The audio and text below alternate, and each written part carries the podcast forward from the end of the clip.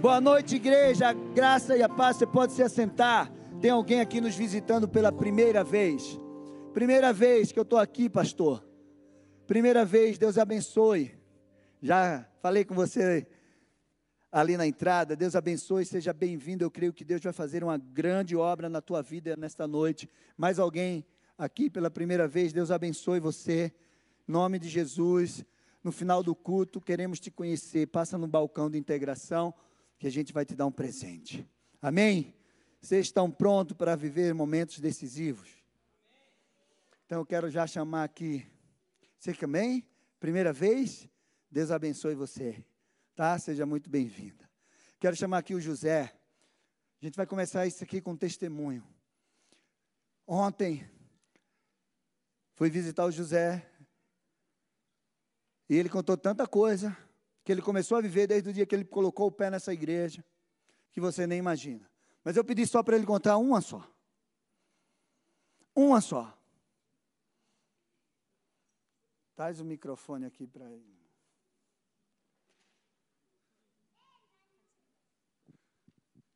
José foi curado e liberto. Fala para ela, José. Fala para esse povo que eles vão viver hoje aqui. Boa noite. Surpresa, né? Surpresa. Não estava preparado não, gente. Não estava preparado.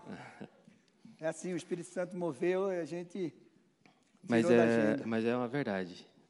Quando a gente recebe uma graça, um milagre, eu nunca quis falar isso, mas eu acho que eu posso ajudar, né, com a, o que aconteceu na minha vida. Eu, eu cheguei a ter uma depressão profunda, né, profunda mesmo, e ter que ficar, alto, ter que ficar internado. Não, não fiquei, mas eu, era para ter ficado internado em clínica psiquiátrica. Comecei com um comprimido, dois, três. Aí, quando o médico falou no quarto comprimido, aí eu falei: não está certo. Aí, um dia aqui, numa sexta-feira, né, com a pregação do pastor Waves, eu falei: eu não vou tomar mais nenhum. e cheguei em casa e realmente não tomei mais nenhum comprimido e foi dias difíceis, mas o remédio é lá de cima. É o médico dos médicos.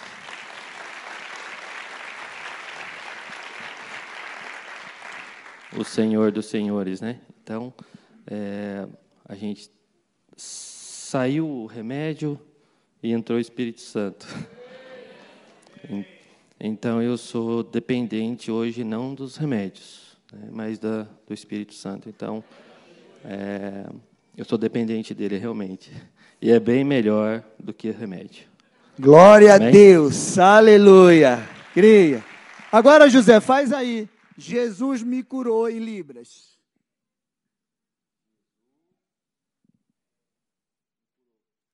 Glória a Deus. Aplauda ao Senhor. Deus abençoe. Gente, agora eu quero chamar aqui o Paulinho. Esse menino, desde domingo, que ele disse, pastor, eu quero pregar. Eu quero pregar, eu quero pregar, e eu quero pregar. E, e eu pensei que ele ia esquecer, gente. Hoje, 5 horas da tarde, a mãe dele mandou a foto, ele já estava com a Bíblia na mão, assim. E ele disse que ia pregar. E eu creio que foi um sinal de Deus porque a palavra de Deus diz que nós, que o reino de Deus são dos pequeninos. E que a gente não pode impedir as crianças.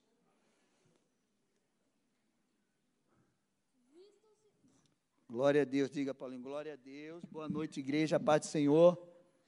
Boa noite, igreja. Boa noite. Graça e paz. Hoje a palavra ser Efésios 6. Efésios 6. Vistam-se com toda a armadura que Deus dá a vocês, para ficarem firmes contra as armadilhas do diabo.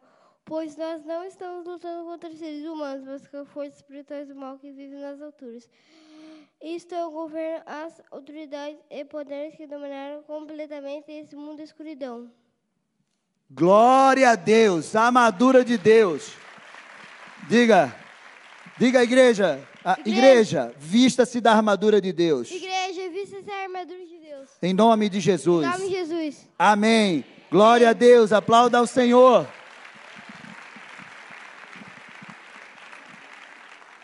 Esse é o Paulo, o apóstolo. Dá um glória a Deus aí, gente.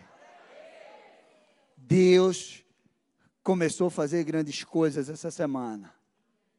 Então prepara teu coração. Estamos nesse culto maravilhoso de momentos decisivos. Momentos decisivos é o livro do Bill Johnson, onde ele conta a experiência de homens e mulheres de Deus que tiveram um momento decisivo, que marcaram, que transformaram, que deu um up na vida deles, de alguma forma. Como o John Wesley, o Finney, o Moody e muitos outros. Então, esse livro conta a história desses homens, como esses homens viveram e essas mulheres momentos decisivos.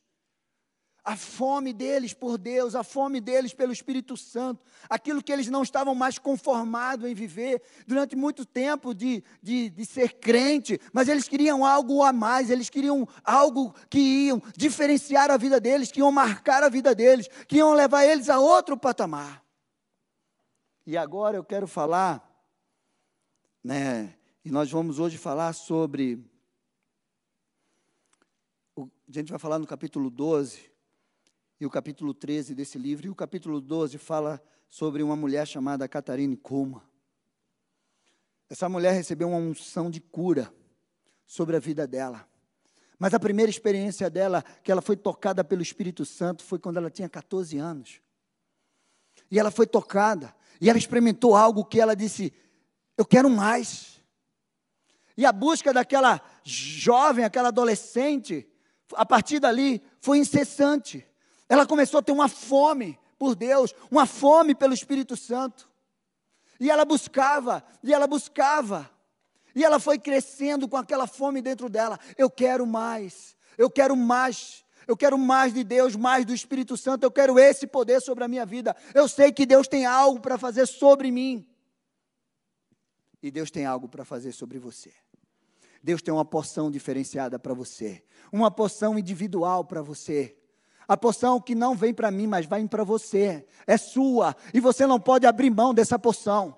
Você não pode abrir mão dessa porção porque ela é sua, ela não é minha. A minha é diferente da sua.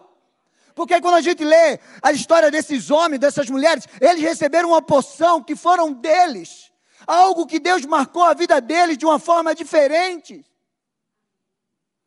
E essa mulher teve um momento decisivo da sua vida. Ela começou a buscar e ela e aquilo mudou a vida dela. E ela começou a ter essa sede, essa fome de uma busca incessante. E um dia, ela saiu de casa e ela começou a andar na rua, e ela começou a sentir aquela coisa, aquela fome, aquela necessidade, e ela queria mais de Deus. E Deus levou ela para um beco sem saída, literalmente. Ela entrou numa rua sem saída. Um beco que não tinha saída. E naquele beco ela entregou a vida dela, disse por completo. Ela disse assim: Ela se rendeu a Deus de corpo, alma e espírito e se entregou completamente. Ela diz que Naquele momento ela morreu. Ela morreu porque ela entregou tudo a Deus. Ela disse: Eu morri. E Deus entrou em mim. O Espírito de Deus entrou em mim. E pela primeira vez ela percebeu o que significava receber o poder do Espírito Santo. Um poder diferenciado. Um poder que iria mudar a história da vida dela, que ia mudar o rumo da vida dela, o destino da vida dela. E ela recebeu uma unção poderosa. E essa mulher começou a pregar. E onde ela chegava, e quando ela começava a pregar, pessoas eram curadas. Uma unção de cura, um dom de cura foi derramado sobre a vida daquela mulher. E ela começou a pregar. E ela começou, a, tinha, tinha lugares que ela chegava, ela nem abria boca. Tinha culto que ela nem abria boca. Quando ela chegava, as pessoas começavam a ser curadas. O Espírito Santo começava a se mover. Uma unção diferenciada seria derramado onde aquela mulher chegava. Tinha lugar que ela nem falava nada. E o poder de Deus era manifesto. Porque Deus faz como Ele quer da forma que Ele quer, onde Ele quer e com quem Ele quer. Aquela, aquele momento decisivo na vida daquela mulher foi num beco sem saída, gente. Foi num beco sem saída. Você não sabe onde Deus vai te pegar. Ô oh, crente, eu estou te dizendo que você não sabe onde Deus vai te pegar. Pode te pegar no banheiro, pode te pegar na escada, no elevador, no teu carro, na tua casa, no teu secreto, no teu trabalho, onde quer que você vá, comprando pão na padaria, no supermercado, de repente a unção vem sobre você. Mas você precisa estar desejando, você precisa estar ardendo dentro de você, você precisa estar buscando dia e noite. Era o que aquela mulher fazia e o que ela desejava. O que você deseja? O que você tem mais desejado? A presença do Espírito Santo. Porque, como a Meg falou, se o Espírito Santo vir sobre você, o poder dele vai derramar tudo sobre a tua vida. Vai derramar unção, vai derramar prosperidade, vai derramar alegria, vai derramar felicidade, vai derramar cura, vai derramar tudo que você precisa. Sabe esse vazio, essa incerteza, essa insegurança que você tem, não vai ter mais. Caterine teve um momento decisivo, num beco sem saída. Meu amado, não limite o poder de Deus. Nós hoje estamos aqui reunidos. Hoje, agora, você pode ser tocado por Deus. O poder de Deus pode ser manifesto na tua vida. E eu quero te dizer, se tem alguém mais interessado do que você, esse é Ele. Porque se tem alguém que deseja te encher do Espírito Santo dele, esse alguém se chama Deus. Ele deseja mais do que você, porque você é filho amado, criatura, criado em imagem e semelhança dele, e ele quer que você carregue a glória que ele manifestou sobre a sua vida. Então você precisa estar alinhado com Ele, Senhor. O que o Senhor tem para mim, eu quero. O que o Senhor tem para mim, eu quero. Meu amado, hoje é noite que Deus vai querer derramar uma unção que vai transformar a tua vida. Vai te levar a viver em outro patamar. Ele vai te fazer um instrumento nas suas mãos. E Ele vai fazer você viver o propósito que glorioso e o, e o legado que Ele desejou para você. Você vai viver isso. Meu amado, há uma promessa de Deus. Há uma promessa de Deus.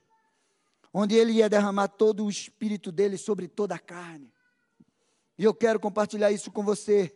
Porque nós vamos ter momento aqui de oração.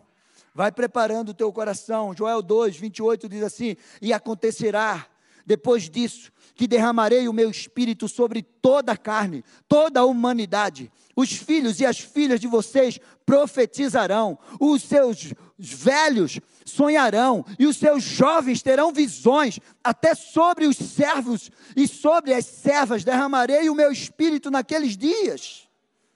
Mostrarei prodígios no céu e na terra, sangue, fogo e coluna de fumaça. O sol se transformará em trevas e a lua em sangue, antes que venha o grande e terrível dia do Senhor. Há uma promessa, meu amado. Deus prometeu lá no Antigo Testamento que ia derramar o Espírito dele sobre toda a carne. Isso tem se cumprido em tempos e tempos, isso tem se cumprido. Avivamentos e avivamentos, isso tem se cumprido. E o que Deus quer fazer nessa terra, que Ele não me deixe fora. Que Ele não deixe a Alameda fora. Que Ele não te deixe fora daquilo que Ele quer fazer nessa terra. Atos 2. Os discípulos não estavam como a gente, que era menos E era um lugar mais apertado, mas eles estavam assim, feita gente, sedento, desejosos que o Espírito Santo viesse, porque Jesus disse: Eu vou subir, mas vocês fiquem aqui reunidos, vocês fiquem aqui reunidos, orando incessantemente, porque o Espírito Santo virá sobre vocês. E Atos 2, ao se cumprir, o dia de Pentecostes, estavam todos reunidos no mesmo lugar. E de repente veio do céu um som como de um vento impetuoso, e encheu toda a casa onde estavam sentados, e apareceram distribuídas entre eles línguas, como de fogo, as quais pousaram sobre cada um deles. Todos ficaram cheios do Espírito Santo. Diga, eu quero ficar cheio do Espírito Santo.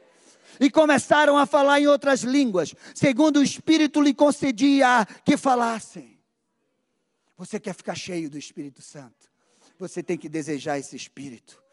Ah, Deus deseja derramar esse espírito sobre o seu povo. Hoje nós estamos aqui e Deus vai derramar esse espírito sobre nós. Meu amado, existe uma porção de Deus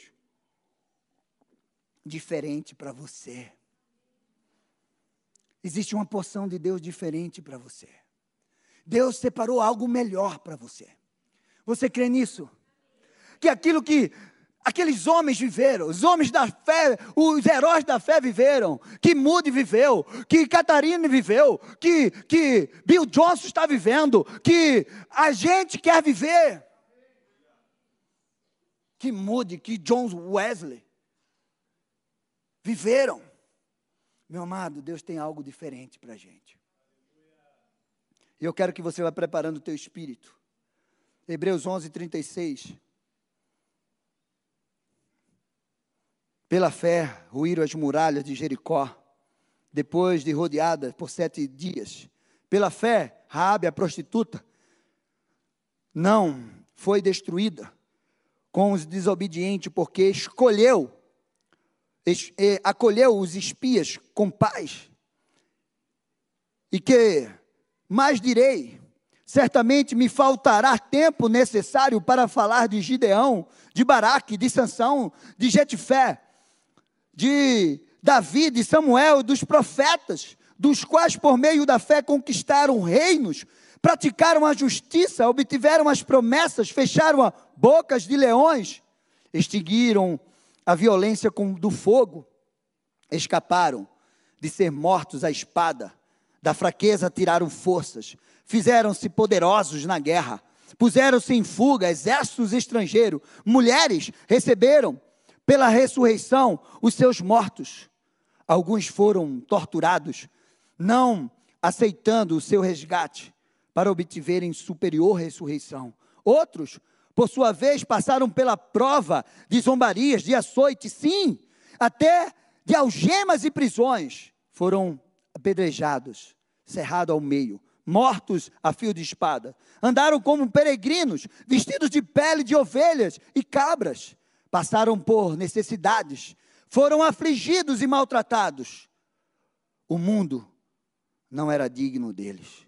Andaram errante pelos desertos, pelos montes, pelas covas, pelos antros da terra.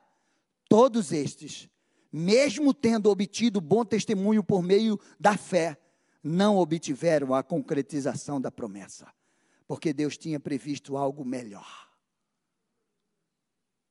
para nós. Ai, como eu gosto disso.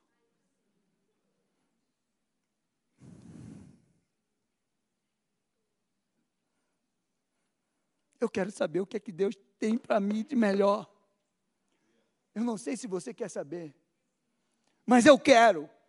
Porque eu sou o que a Bíblia diz que sou, eu tenho o que a Bíblia diz que eu tenho. Eu vou aonde a Bíblia diz que eu vou, eu posso ter, eu posso conquistar aquilo que a Bíblia diz que eu posso conquistar.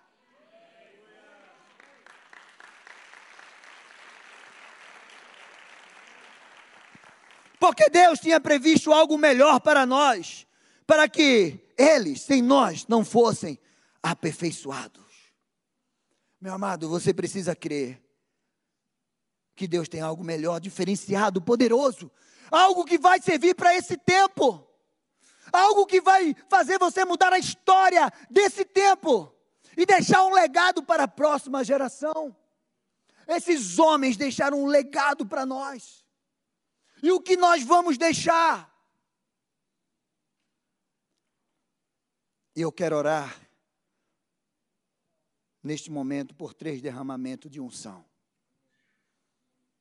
Três. Eu poderia ter escolhido cinco. Eu poderia ter escolhido dez. Mas eu só escolhi três. Mas eu quero saber o que vocês querem. E a primeira unção que eu quero orar é a unção que vai te capacitar a reinar, a governar, a viver o chamado que Deus tem para a tua vida. Está lá em 1 Samuel 16, versículo 11. E perguntou a Jessé, Samuel chegando na casa de Jessé, esses são todos os teus filhos? Jessé respondeu, ainda falta um, é esse. De repente você está esquecido. De repente você está, sei lá, rejeitado. De repente você está vendo que tudo está acontecendo com todo mundo, mas não está acontecendo com você.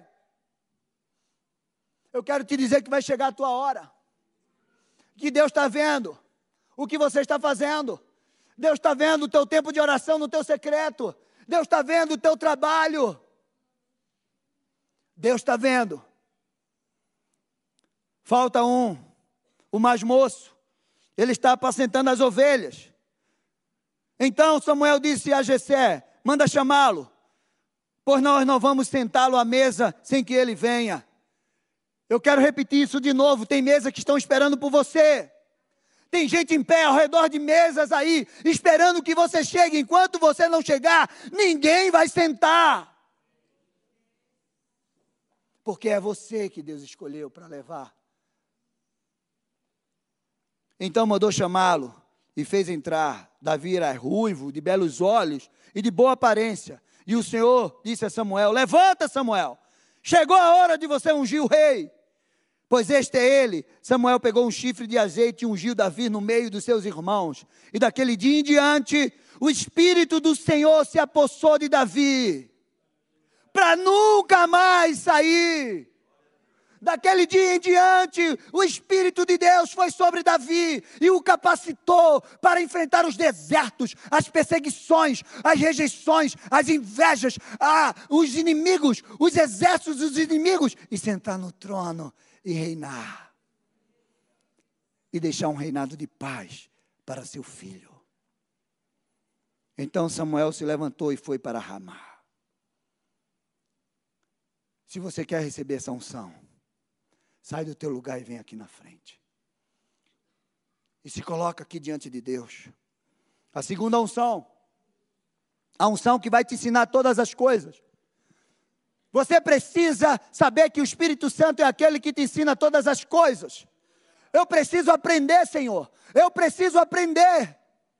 1 João 2,27 diz assim: Quanto a vocês, a unção que receberam dele permanece em vocês, e não precisa que alguém te ensine, mas como a unção dele os ensina a respeito de todas as coisas, e é verdadeira e não é falsa, e permaneçam nele, como também ele ensinou a vocês.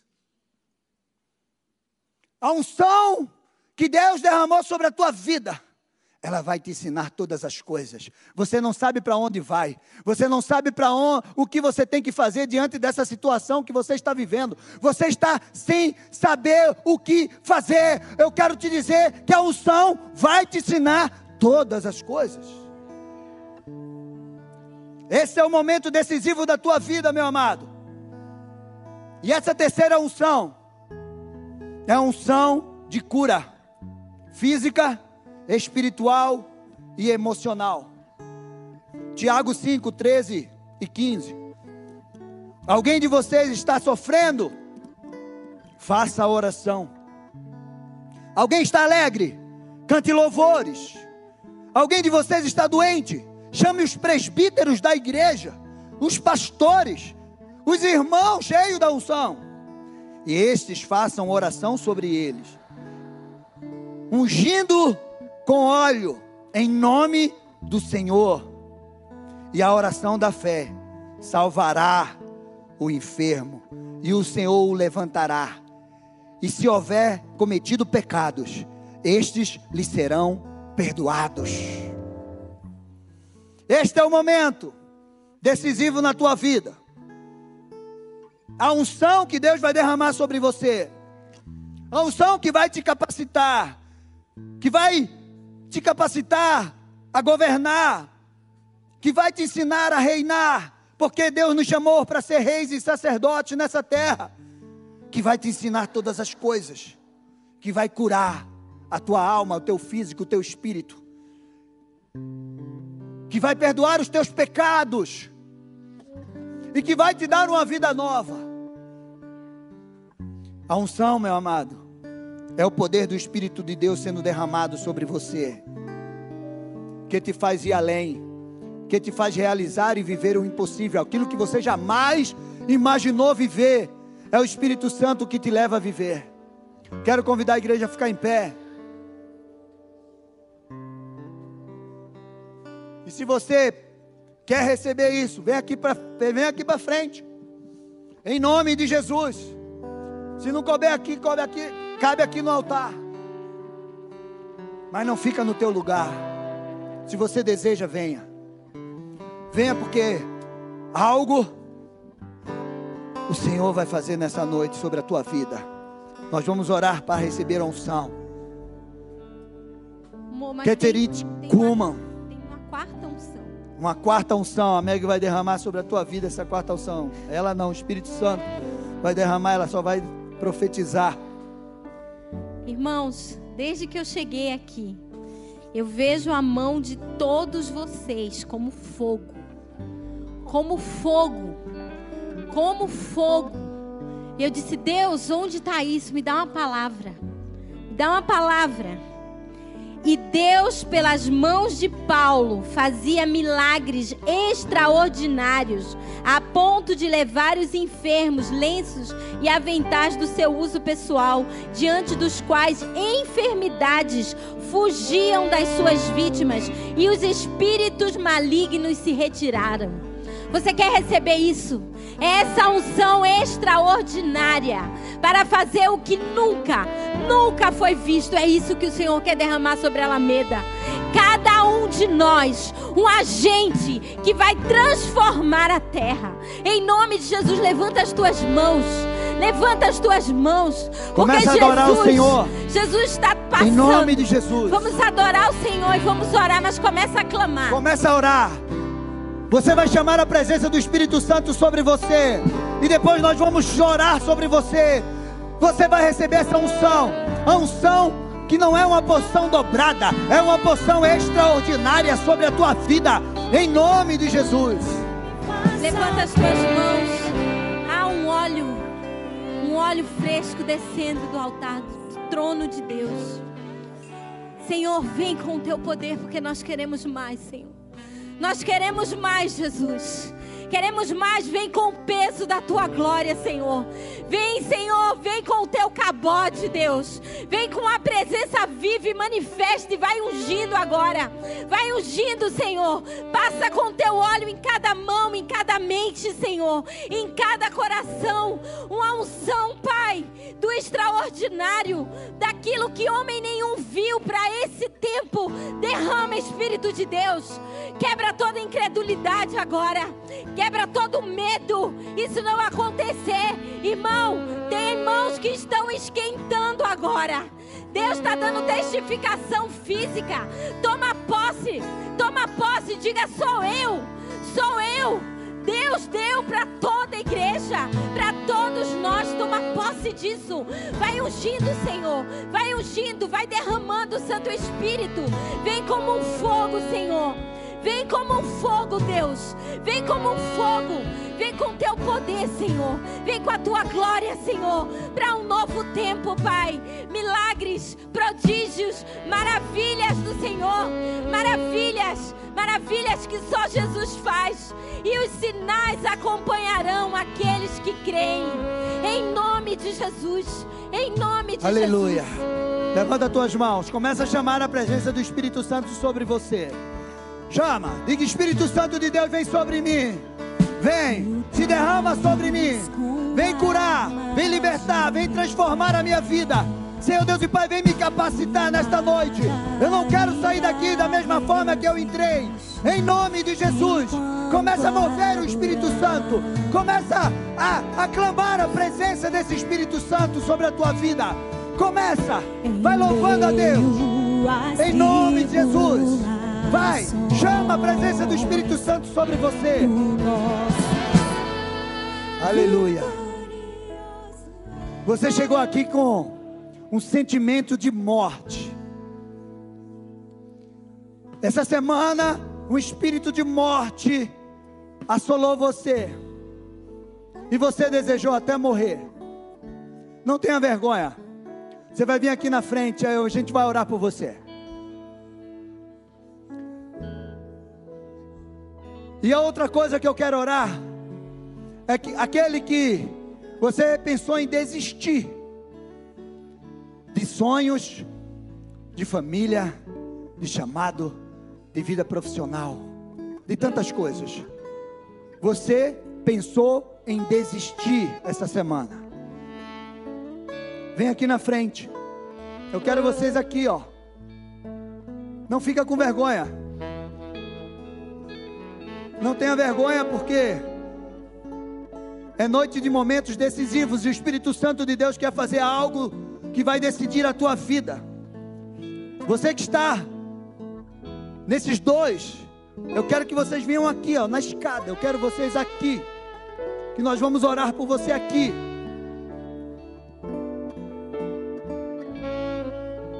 Se não couber na escada, você suba aqui. Quero vocês aqui no altar. Deus vai transformar a tua vida. A sentença que estava lançada sobre você, o sentimento de morte, de desistência, vai cair por terra. Pode subir. Você não fica aí atrás em pé. Eu quero vocês aqui. Pode subir. Vou até afastar aqui o púlpito. Pode subir. Venha. Quero chamar aqui os pastores aqui, ó. As pastoras. Para a gente orar aqui. Em nome de Jesus.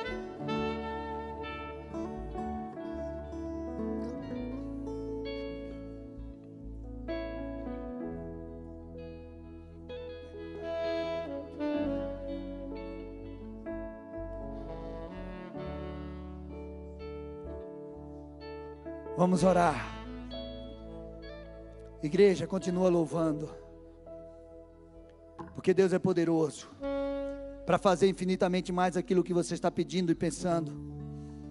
Você pensou em desistir, eu quero te dizer que a última palavra é de Deus sobre a tua vida. Não olhe para as circunstâncias, olhe para o Deus do impossível. Ele vai fazer o impossível na tua vida, ele vai abrir essa porta, ele vai retirar esse sentimento de morte porque Ele é o Deus de vida. Receba a vida do Senhor sobre você. Receba a unção do Espírito Santo. Levanta as tuas mãos. Declara: Eu recebo a vida do Senhor, a unção do Espírito Santo, que vai me ensinar todas as coisas, que vai me fazer governar sobre a terra, que vai me fazer levar cura e ser curado em nome de Jesus. A unção do extraordinário de Deus que vai me fazer viver prodígios, sinais e maravilhas em nome de Jesus. Aleluia! Glória a Deus! Aplauda ao Senhor! Profetiza a vida!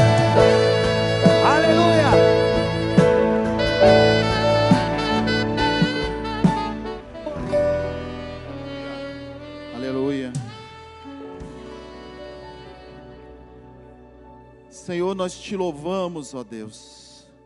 Bendizemos o teu santo nome, porque o Senhor é digno de todo louvor e adoração. Senhor, o Senhor já quebrou todo tipo de protocolo nessa noite. Porque o teu espírito tem a liberdade de agir neste lugar, conforme a tua vontade, Senhor. Obrigado pelo que o Senhor já tem feito entre nós. Eu já agradeço também pelo que o Senhor fará entre nós. e através de nós, Senhor. Eu te peço, meu Deus, neste momento, continue falando, Senhor, falando através da tua palavra. Renova, Senhor, a cada um que aqui está nessa noite. Se porventura entrou, meu Deus, por essas portas, alguém que ainda tem dúvidas, Senhor, do seu chamado, daquilo que veio fazer nessa terra, que o Senhor possa esclarecer nesta noite para essa pessoa, que o teu Espírito venha trazer todo tipo de esclarecimento, tirando, meu Deus, tudo aquilo que não te agrada, acrescentando na fé dessa pessoa, Senhor, e que tudo isso seja para a honra e para a glória do teu santo nome. Amém? Amém, meus irmãos, podem se assentar.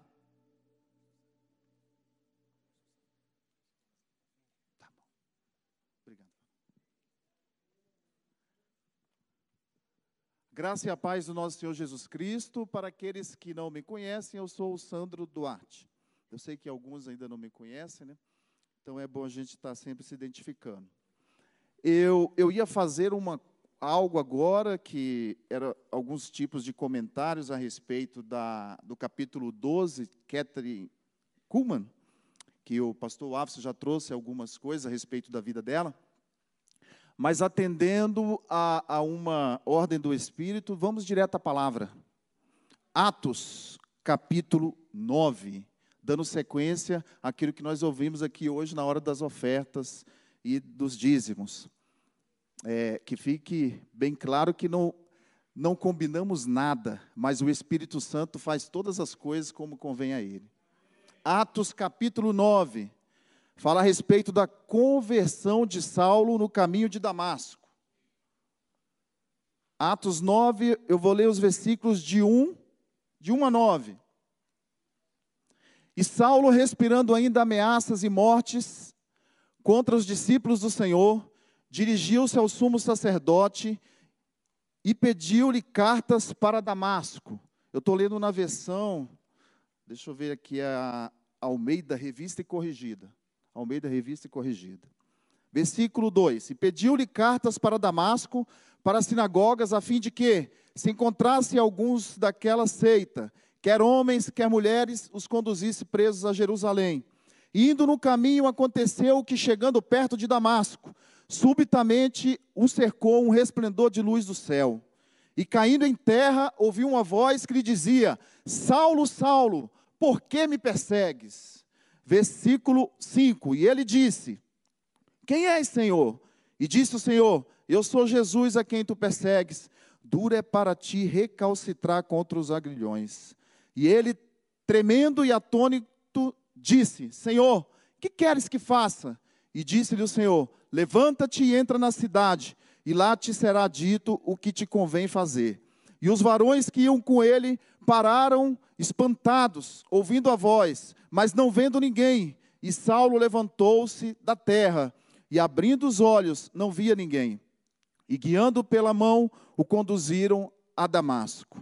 E ele esteve três dias sem ver, e não comeu e nem bebeu. Amém? Vamos lá, meus irmãos, nós estamos falando de pessoas que estão ali relatadas na história, no livro, pessoas que tiveram verdadeiros encontros com Deus, que viveram momentos decisivos. Esta mulher e este homem que nós vamos falar aqui essa noite, né, a Kuma e o Clark, eles viveram momentos decisivos em suas vidas.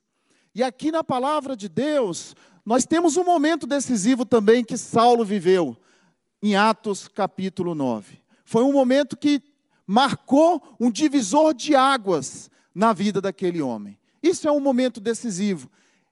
É essa proposta para essa noite. Que você entenda que um momento decisivo, quando você tem um encontro verdadeiramente com Deus, algo precisa mudar na sua vida. E Saulo teve uma mudança muito grande. A mudança na vida dele foi tremenda, uma verdadeira metanoia a partir desse encontro. Ele era aquele homem que vinha perseguindo a igreja do Senhor. aquele homem que vinha participando, até mesmo no capítulo anterior falou que a Estevão, né, as vestes de Estevão foram depositadas aos pés de Saulo. Então, de alguma forma, Saulo estava participando ativamente, até mesmo da morte dos discípulos do Senhor. Mas neste momento, neste lugar, Saulo tem um encontro com Cristo. E a sua vida jamais seria a mesma. A Bíblia vai nos falar, retrocedendo um pouquinho, lá no começo de Atos, que houve uma escolha de alguém para substituir Judas, quando Judas morreu. E esse homem chamado Matias foi escolhido através de um sorteio. Eu creio que a maioria dos irmãos aqui já devem saber disso. E aquele homem nunca mais foi citado na Bíblia. Diz a história que Matias pregou algumas vezes, morreu, e a gente não sabe muita coisa a respeito de Matias. O interessante é que Paulo, posteriormente, vai fazer um comentário que nos faz entender um pouco essa história desse apóstolo Matias. Paulo, em 1 Coríntios, no capítulo 15, versículo 8, ele diz que ele fora escolhido como o último dos apóstolos, o derradeiro, aquele que foi escolhido fora do tempo. Então, aparentemente, o apóstolo que veio a substituir aquele que tinha ido, Judas, aparentemente, aquele que, segundo era a vontade de Deus, é o apóstolo Paulo. Então, o Espírito Santo, no livro de Atos, ele tem a liberdade de agir como ele quer. Ele escolhe aquele a quem ele quer. Ainda que nós tenhamos a, o costume de seguir padrões humanos, ainda que nós tenhamos certos tipos de pensamentos a respeito da escolha de Deus, de como Deus deva agir, de como Deus deve fazer. Eu quero dizer para você nessa noite, meu amado, nós não podemos domesticar o Espírito Santo. Nós não podemos colocar o Espírito Santo dentro de uma caixinha. Não podemos manipular o Espírito Santo. Catherine fala a respeito disso. Quando ela foi perguntada a respeito de algumas coisas, a respeito do seu ministério, ela fala: Meus queridos, Deus age através de mim, o Espírito ele faz como ele quer, eu não posso manipular o Espírito Santo, não queira manipular o Espírito Santo. Eu creio que Catherine aprendeu isso no livro de Atos, Atos dos Apóstolos. O vento sopra onde ele quer, ele faz o que ele quer, ele alcança o que ele quer. Talvez eu e você ou algum de nós poderia olhar para Saulo e dizer: Mas Senhor, esse homem aí o Senhor está escolhendo. Ananias aparentemente ele fez isso. Quando Deus mostra para o profeta Ananias que tinha chamado Saulo, Ananias ficou paralisado, não sabia o que fazer. O texto vai nos mostrar que Ananias indaga, mas Senhor, esse homem é aquele que persegue a igreja do Senhor? O Senhor está escolhendo ele? E o Senhor fala para Ananias: Ananias, vai, vai, porque ele é para mim um vaso escolhido para levar o nome aos gentios e aos reis da terra, e no meio do povo judeu também, porque eu vou mostrar para ele o quanto importa sofrer pelo meu nome. Ele é para mim um vaso escolhido. Vaso escolhido significa a mesma coisa que instrumento de excelência. Deus escolheu Saulo para ser um instrumento de excelência. Aquele homem improvável, mas ele passou por um processo. Ele teve que passar por um processo de Deus, um processo que veio a transformar a vida dele. É certo que o ministério de Saulo, de Paulo, ele é um ministério peculiar. Ele veio para detonar o Império Romano. Mas o ministério de Paulo vem a nos ensinar nessa noite. Ensinar aqueles que são chamados por Deus. Algo a gente aprende com Saulo e Paulo, eu gostaria de compartilhar um pouco aqui com vocês, porque o tempo não vai me permitir falar tanto. Mas esse chamado tão tremendo desse homem passou por um processo. Primeiro, eu entendo na minha leitura, chamado, dentro da Bíblia só existe dois tipos de chamados: o chamado da salvação e o chamado ministerial. O chamado da salvação, Deus chama para si alguns para a salvação, porque Deus ele vai até o homem, é impossível o homem ir até Deus. E o chamado ministerial é aquele que está ali relatado em Efésios, no capítulo 4, do versículo 11 em diante. Quando a palavra do Senhor nos diz que Ele mesmo deu uns para apóstolos e outros para profetas, e outros para evangelistas e outros para pastores e doutores, querendo o aperfeiçoamento dos santos para a obra do ministério, para a edificação do corpo de Cristo. Esse é o chamado ministerial. E Saulo foi chamado para o ministério. E até hoje Deus chama alguns homens para o ministério. Mas esse é um chamado muito específico. É um chamado muito particular. Apenas alguns Deus chama para esse ministério. Mas aqueles que são chamados para o ministério, eles são provados. Aqueles que são chamados para o ministério precisam ser massacrados. Aqueles que são chamados para o ministério têm que passar para um processo, por um processo. A palavra vai nos dizer que Saulo, aquele homem imponente, cheio de vigor, perseguidor, estava com cartas na mão, indo para Damasco. Esse mesmo homem imponente, quando tem o um encontro com Jesus, se torna um cego, que vai entrar em Damasco, puxado pelas mãos. Então toda aquela imponência de Saulo foi lançada por terra quando ele teve um encontro decisivo com Deus. Nós precisamos entender que para sermos usados por Deus, para recebermos a unção genuína de Deus, nós passaremos por uma aprovação e certamente seremos testados, porque a unção, ela não vem de graça.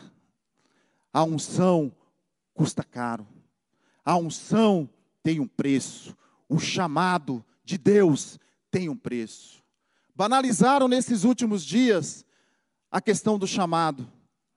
Pessoas estão se auto-chamando, outras estão sendo chamadas por homens, mas aquele que é chamado por Deus passará pelo teste, terá que passar pela prova, mas eu quero te dizer, meu amado, Deus estará com você. Deus tem compromisso com aqueles que Ele chama.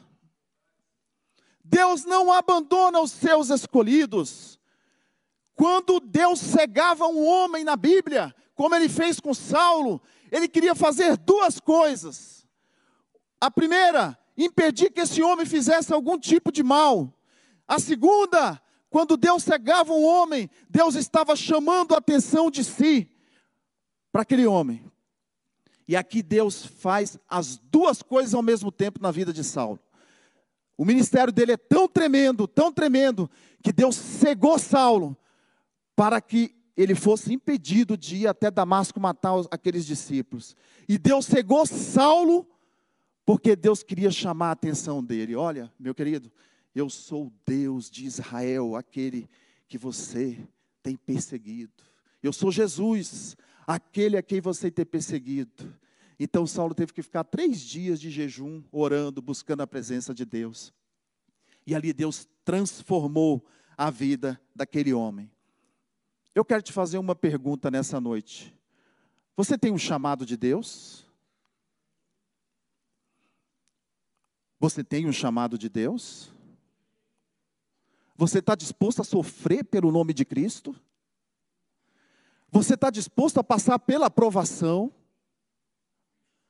Tem certeza que você tem um chamado de Deus? Eu acredito, pastor, que depois que nós passarmos por esse dia, e mais alguns dias que virão aí à frente, no aniversário da igreja, depois que passar lá para julho em diante, algumas pessoas vão bater lá na porta do gabinete do pastor Sebastião, dizendo: Pastor, o senhor marcou aquele dia, o Senhor marcou aquele momento tão gostoso. A unção veio sobre mim. Eu entendi o que é o chamado, mas eu estou passando por uma prova tão grande, pastor. Talvez alguns vão olhar para o pastor e dizer: Mas, pastor, o que é isso? Parece que as coisas só pioraram. Parece que eu vou morrer nessa provação. Eu quero te dizer, meu amado, assim como Saulo, que veio a ser aquele grande apóstolo Paulo, que foi usado tremendamente nas mãos do Senhor, ele não morreu. Eu quero te dizer, quando você passar pela prova, você não morrerá. Pelo contrário, Deus está te dando vida. Deus prova não para matar o homem, mas para matar a natureza do homem. E Deus dá vida para este homem. Deus faz tudo novo. É muito gostoso viver esse momento da unção. Mas ela tem um preço. Para vir, chegar, e tem um preço depois também, quando nós recebemos essa unção. Então eu quero te dizer, meu amado, cuide daquilo que Deus te der. Se o Espírito do Senhor vier sobre a sua vida hoje, e se vier sobre, nos próximos dias, te entregando dons, talentos, novas línguas, dom de profecia, dom de conhecimento, dons, se Ele vier te entregar, se Ele vier fazer isso na sua vida, receba com alegria, mas administre isso bem. Cuide bem do que Deus entregar nas tuas mãos. Cuidado. Nós já vivemos tempos em que há muita minícia acontecendo por aí. Pessoas receberam dons, pessoas foram cheias, se alegraram, pularam, rodopiaram no espírito, vida do avesso, faz isso, faz aquilo, amém, glória a Deus. Daqui a pouco começa a abusar do dom que Deus deu. Lembre-se, o Espírito Santo tem liberdade de agir como Ele quer. Não queira manipular o Espírito. Ele vai fazer como Ele quer. Ele vai curar quem Ele quer. Ele vai batizar no Espírito Santo quem Ele quer. Ele vai entregar o dom que Ele quiser, a quem Ele quiser, para propósitos específicos, conforme a vontade dEle. Amém? Tem certeza que você tem uma chamada de Deus? é difícil, né? A gente entender isso. Mas que Deus é esse? É um Deus que nos prova, é um Deus que trabalha através de nossas vidas nesse chamado. Achei muito interessante, agora falando um pouquinho a respeito do capítulo 13, da transferência de unção, Randy Clark. Ele fala que a transferência de unção é basicamente a graça de um ministério que está sobre a vida de uma pessoa sendo liberada para outra. A Meg citou o caso aqui de Estevão, né? que estava aos pés dele foram depositadas as vestes, aos pés de, Jesus, de Paulo, né, de Saulo, foram depositadas as vestes de Estevão. E aí aquela unção passou para a vida de Saulo.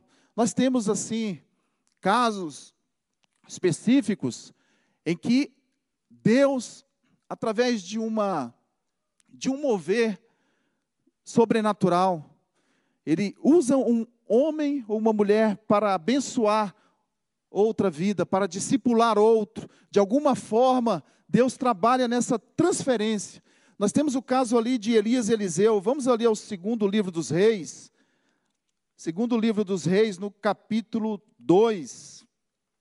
Nós temos a, uma palavra que fala a respeito disso. Segundo Reis, capítulo 2, os versículos de 1 a 6. Elias é levado ao céu num carro de fogo. Sucedeu, pois, que, havendo o Senhor de elevar Elias no redemoinho ao céu, Elias partiu com Eliseu de Gilgal. E disse Elias a Eliseu: Fica-te aqui, porque o Senhor me enviou a Betel. Porém, Eliseu disse: Vive o Senhor, e vive a tua alma, que te não deixarei. E assim foram até Betel. Então os filhos profetas que estavam em Betel saíram a Eliseu e lhe disseram: Sabes que o Senhor hoje tomará o teu Senhor por cima de tua cabeça? E ele disse: Também eu bem o sei calai-vos. E Elias lhe disse: Eliseu, fica-te aqui, porque o Senhor me enviou a Jericó. Porém, ele disse: Vive o Senhor e vive a tua alma, que te não deixarei. E assim viver, vieram a Jericó. Então, os filhos profetas que estavam em Jericó se chegaram a Eliseu e lhe disseram: Sabes o que o Senhor hoje tomará o teu Senhor por cima da tua cabeça? E ele disse: Também eu sei, calai-vos. E Elias disse: Fica aqui, porque o Senhor me enviou ao Jordão, mas ele disse: Vive o Senhor e vive a tua alma, que te não deixarei. E assim ambos foram juntos. Nessa passagem, a gente vê um homem chamado Eliseu sendo bastante humilde, aprendendo com outro homem, andando junto com outro homem, tendo a humildade de passar por um discipulado, recebendo uma unção, mas com muita humildade, com muito esforço, com muita dedicação. Eliseu, Eliseu anda com Elias, chega momentos que Elias fala para ele: Pode, pode ir, Eliseu, não precisa ficar comigo, eu vou para tal lugar. E Eliseu, não, eu vou ficar com você. Eu vou ficar com você, eu vou aprender com você. E a Bíblia nos fala que alguns profetas, por onde eles passaram, sabiam o que ia acontecer com Elias. Deus mostrou. E aqueles profetas, quando falam com Eliseu, Eliseu fala: fiquem calados, fiquem calados, porque Deus sabe o que Ele vai fazer e a hora que Ele vai fazer. Sabe o que eu aprendo com isso aqui, meu amado? Que nós precisamos ter a humildade de ser discipulado por alguém, certamente alguém que Deus vai colocar na sua vida para cuidar, para cuidar de você, mas tem que ter a humildade. É difícil, né? Andar, aprender, é tão difícil calar. E Eliseu se calou. Eliseu ficou caladinho, esperando o momento certo. Eu quero te dizer uma coisa. Randy Clark fala, Clark fala a respeito disso. Quando há uma transferência de unção, há um propósito de Deus. Quando há uma transferência de unção, há uma, uma palavra de conhecimento. E através dessa palavra de conhecimento, o discipulador e o discipulando, eles sabem o que Deus vai fazer, mas eles ficam calados, esperando Deus agir, fazer o que Ele quer. Como é difícil a gente se calar, como é difícil a gente esperar, como é difícil a gente se humilhar, mas assim também Deus derrama da sua unção sobre aqueles que perseveram nisso. Tem certeza que você tem um chamado de Deus?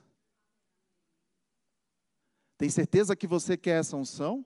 Você está disposto a pagar esse preço? Se você tem um chamado profético, você está disposto a pagar o preço de muitas vezes levar pedrada, de muitas vezes andar sozinho, de muitas vezes não ser compreendido? Se você tem um chamado pastoral, você tem paciência para esperar esse momento? Vai esperar Deus agir? Se você tem um chamado ministerial, evangelístico, talvez de missionário, não sei.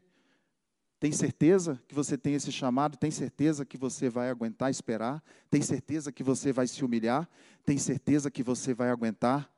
Então eu quero te dizer, meu amado, em nome de Jesus, se você tiver certeza, receba em nome de Jesus. Receba essa unção e vai caminhando, vai aprendendo vai sendo humilhado e vai se humilhando, vai sendo abatido como Saulo foi abatido, e vai aprendendo com o Senhor. Quando você não entender o processo, vá aos pés do Senhor. Quando você tiver com dificuldade, peça forças ao Senhor. Eu quero te dizer, pode parecer que você vai ser destruído, que você vai morrer no processo, mas Deus estará te dando vida força para você caminhar, força para você fazer e cumprir o propósito que Ele tem na sua vida. Eu gosto quando o livro de Clark, do Bill Johnson, né, fala a respeito de Clark, que ele caiu eletrizado numa determinada reunião, recebeu o poder de Deus, ficou elétrico, eletrizado no chão. E o livro vai nos falar que Clark já, já estava dentro de um processo ele já vinha sendo trabalhado por Deus, já vinha sendo usado por Deus, já vinha, já vinha sendo provado por Deus, e ele teve aquela experiência com o Senhor. E quando ele caiu, ele ficou eletrizado. Ele diz lá, o livro nos relata que ele não conseguia se levantar, que ele ficou horas ali paralisado, e que ele pensava que quando ele se levantasse já tivesse algo bem diferente acontecendo. Mas o livro vai nos dizer que levou levaram-se algumas semanas para ele ver uma mudança acontecer na vida dele. Então, meus amigos, eu quero te dizer: tem que ter paciência no processo. Porque nessa paciência, com calma, devagar muitas vezes, Deus age para transformar o homem. E eu quero te dizer uma coisa: o maior dos milagres não é a cura, o maior dos milagres não são os bens, maior, o maior dos milagres não vem através de dom. O maior milagre que Deus faz na nossa vida está aqui, ó, a mudança que Ele faz dentro de nós. Porque só Deus, para quebrar a arrogância de um homem, para lançar esse homem por terra e fazer desse vaso um vaso de excelência nas mãos dele. Só Deus. Humanamente dizendo, nós não conseguimos entender. Racionalmente dizendo, nós não podemos entender. Mas Deus, Ele pode todas as coisas, Ele faz como Ele quer. Basta que esse chamado seja realmente de Deus. Se for Deus que te chamou, Ele não te abandonará no processo. Homem abandona a gente pelo caminho. O mundo não quer nem saber de nós. Mas Deus, quando Ele nos chama, Ele trabalha, Ele cuida, Ele tem compromisso com as nossas vidas. Amém? Precisamos buscar os dons, a unção, o fogo. Precisamos. Mas precisamos entender também que o fogo precisa da teologia, assim como a teologia precisa do fogo. O que eu quero dizer com isso? Que nós precisamos ter disciplina, nós precisamos ter doutrina, cuidado com a doutrina do Espírito Santo, porque quando a unção chega, os dons chegam, Muitas vezes as pessoas fazem muita bagunça com aquilo. E Deus quer que você seja disciplinado nas coisas dele. Deus quer que você cuide e tenha zelo do dom que ele te entregar. Deus quer que você tenha zelo dessa unção que já está sobre a sua vida e da unção que virá ainda mais na sua vida. Tenha zelo, cuidado. Cuida daquilo que Deus te entregar. Muitos se perderam pelo caminho porque abusaram dos dons. Muitos se perderam pelo caminho, porque se envaideceram. E eu gosto de João Batista, quando ele diz: provocaram ele, querendo que ele fosse dizer que ele era o Cristo, ou coisa parecida. E ele diz: Eu não sou esse Cristo. Importa que ele cresça e que eu diminua. Precisamos entender isso. Cuidado com a doutrina. Cuidado com a disciplina. Deus quer fazer algo diferente nesse lugar. Deus quer fazer algo diferente em nós e através de nós. O que Deus vai fazer aqui é diferente de, do que existe em muitos outros lugares, todos os outros lugares. Cuidado com aquilo que Deus fizer na sua vida. Tem certeza que você tem um chamado de Deus? Vamos ficar de pé?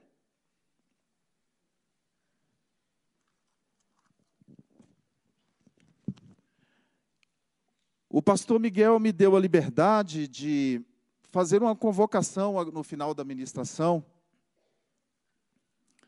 é, chamando algumas pessoas aqui à frente, da, dentro daquilo que o Espírito Santo me tocasse, né, ministrasse ao meu coração. E eu fiz essa pergunta a pergunta a respeito do chamado várias vezes aqui. Tem certeza que você tem um chamado de Deus? Você está disposto? Eu quero chamar aqui à frente aqueles que têm um chamado, aqueles que são chamados para o ministério. Deus já falou com você. Você sabe que você foi chamado para algum tipo de ministério. E tantas vezes você está fugindo, está com medo, você tem relutado. Mas Deus te diz nesta noite: venha, eu sou o Deus que te dou forças. Aqueles que foram chamados para o ministério profético, pastoral, mestre, aqueles que foram chamados para o ministério de evangelista, apóstolo ou missionário, como queira, venham aqui à frente, nós vamos orar nessa hora. Vamos buscar a presença do Senhor. Eu não vou te dizer que é fácil, toda essa mensagem que eu trouxe nessa noite já está dizendo bem claramente que não é fácil viver esse chamado. Mas se Deus te chamou, Ele te capacitará e Ele te fortalecerá. Vem à frente, você que tem a certeza desse chamado. Vem à frente, se você também tem dúvidas. Porque se você tem dúvida, pode ser que Deus realmente te chamou e você ainda não saiba tão bem, talvez não esteja tão claro. E Deus quer esclarecer isso hoje na sua vida. Deus ele quer te fortalecer para que você consiga realizar esta obra. Aqueles homens, aquele homem e aquela mulher, né? Passaram por muitas provações. O momento decisivo deles trouxe uma marca. O encontro que eles tiveram com Deus trouxe uma marca poderosa na vida deles e nunca mais eles foram os mesmos. Mas a história vai nos dizer que eles conseguiram cumprir o seu ministério. Pregaram, oraram, muitas pessoas foram curadas, porque realmente era Deus quem estava usando eles. Realmente foi Deus quem tinha chamado eles. Por mais que eles passaram por tantas lutas, muitas vezes na saúde, lutas no casamento, lutas e mais lutas, o livro relata tudo isso. Mas dia após dia, eles foram fortalecidos por Deus. E Deus foi dando vitória. Deus foi dando vitória. Deus foi dando força. E Deus te dará também nessa noite, em nome de Jesus. Receba, receba a força do Senhor. Oh Deus, eu quero colocar, Senhor, diante da presença do Senhor. Esses homens e mulheres, ó Deus, jovens que aqui estão. Diz a palavra do Senhor, meu Deus, que Felipe ele tinha quatro filhas donzelas, profetisas. Olha que coisa linda quando o Senhor chama um jovem ou uma jovem para o ministério. E quantos jovens o Senhor tem chamado neste lugar, Senhor?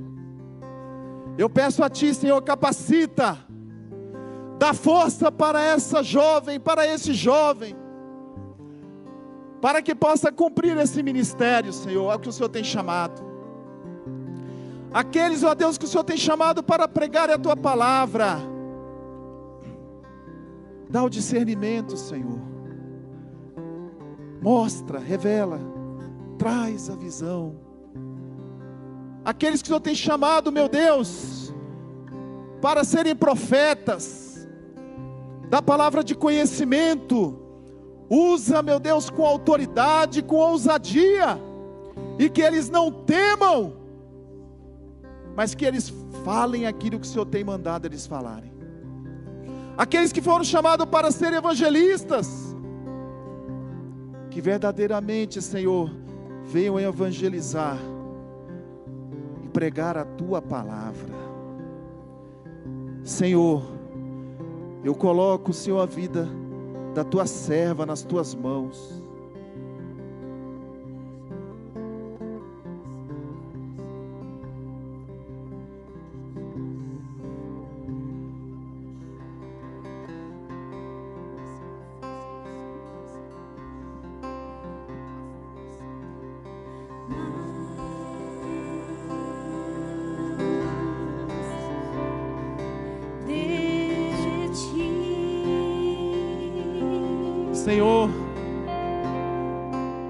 Aqueles que já não têm mais forças, ó Deus, têm sofrido dores, angústias, Senhor.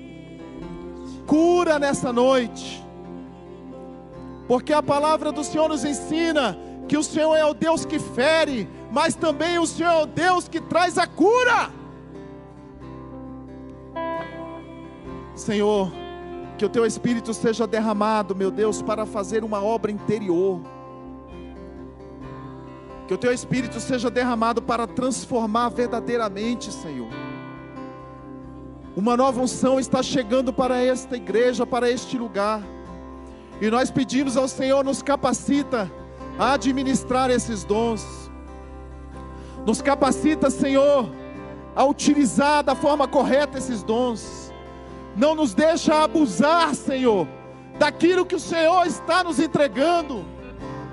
Nos capacita a entender esta unção e a viver esta unção e a viver esse propósito para que o teu nome seja glorificado e não o nosso.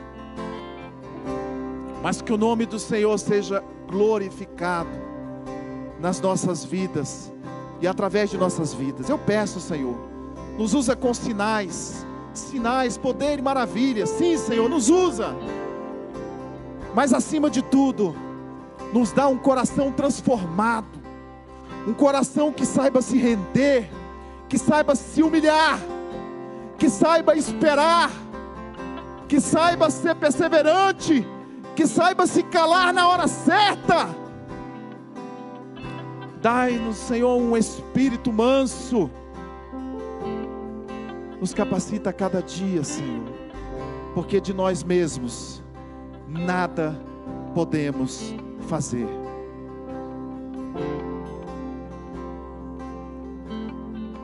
Senhor, nós te louvamos nessa noite e bendizemos o teu santo nome, porque até aqui o Senhor tem nos ajudado uma palavra profética sobre a tua vida nessa noite. Há uma palavra de liberação de dons e de talentos sobre a tua vida. Os céus estão abertos sobre esse lugar. Há um mover extraordinário da parte de Deus. Há um movimento do céu para a terra.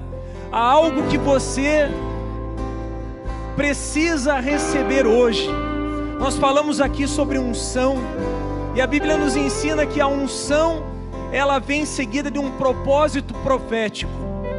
Há algo que Deus quer fazer na tua vida, mas é algo que Deus vai fazer através da força dele. Não é na sua força, não é debaixo da sua vontade, mas é debaixo de um propósito profético. A palavra de Deus vai nos dizer, quando ele fala a respeito de Jeremias, Deus vai dizer: Antes que você nascesse, eu já o havia constituído profeta às nações. E a Bíblia vai falar a respeito de diversos dons, vai falar a respeito da palavra de sabedoria, da palavra de conhecimento, do dom da fé, vai falar a respeito dos dons de cura, dos dons de milagre, vai falar a respeito do discernimento de espírito, do dom de línguas, da interpretação de línguas. Assim como aprendemos aqui, o vento de Deus ele sopra e ninguém sabe nem de onde ele vem nem para onde vai. Mas nós podemos perceber o movimento de Deus aqui no nosso meio. Por isso, eu quero fazer mais um convite você que talvez tenha recebido uma palavra um dia, talvez um dia alguém te deu uma palavra, alguém disse algo a teu respeito, profetizou algo sobre a tua vida. Eu quero te dizer, Deus quer derramar isso sobre a tua vida hoje. Os céus estão abertos, há um movimento do céu sobre a tua vida. Por isso, abra suas mãos assim, como num ato de quem recebe e creia que Deus tem algo extraordinário para derramar sobre a tua vida, algo que Ele quer fazer em você e através de você. E o apóstolo Paulo, quando fala a respeito dos dons, a respeito dos talentos, ele diz que esses dons, eles são para o outro, eles são para a edificação do corpo. Por isso, creia, algo que Deus quer fazer em você, mas especialmente através de você. Amém? Vamos orar então. Você que ficou aí no seu lugar, estenda suas mãos para cá. Amado Espírito Santo, nós sabemos que o Senhor está aqui. O Senhor se move no meio da tua igreja. E nesse momento nós cremos, ó Deus, que há algo que o Senhor quer derramar sobre a tua igreja. E nós profetizamos, Senhor, a unção do Senhor sobre a tua igreja, mas não uma unção solta, não uma unção indiferente, mas uma unção que vem com um propósito profético. Por isso, Senhor, nós abençoamos a tua igreja, nós lançamos sobre eles, ó Deus, uma palavra de expansão, uma palavra de multiplicação.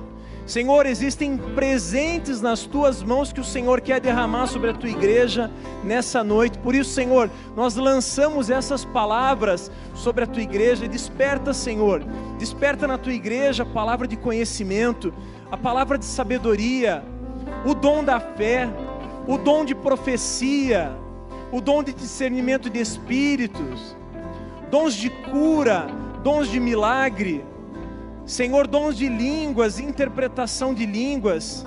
Senhor, vem com o teu poder sobre a tua igreja. Se move, ó Deus, de forma poderosa, de forma extraordinária. Derrama, Senhor, derrama da tua graça. Oh, amado Espírito Santo, os céus estão abertos sobre esse lugar. Eu profetizo sobre a tua vida um derramar extraordinário, um mover poderoso, sobrenatural extraordinário, Senhor. Vem com as tuas torrentes de água. Vem, Senhor. Vem com a tua graça. Vem com o teu poder. Senhor, vem despertando dons, despertando talentos. Nós queremos, Senhor, te louvar e te agradecer, porque o Senhor está passeando no meio da tua igreja. O Senhor está distribuindo dons, distribuindo presentes. E como aprendemos aqui, esses dons, eles não são para nós, eles não são para nos envaidecer, mas sim para abençoar. Por isso, saia com essa palavra, receba essa palavra, receba os dons e os talentos que Deus tem para derramar sobre a tua vida. Tome posse disso, tome posse disso, receba essa palavra, receba essa palavra em nome de Jesus. Amém.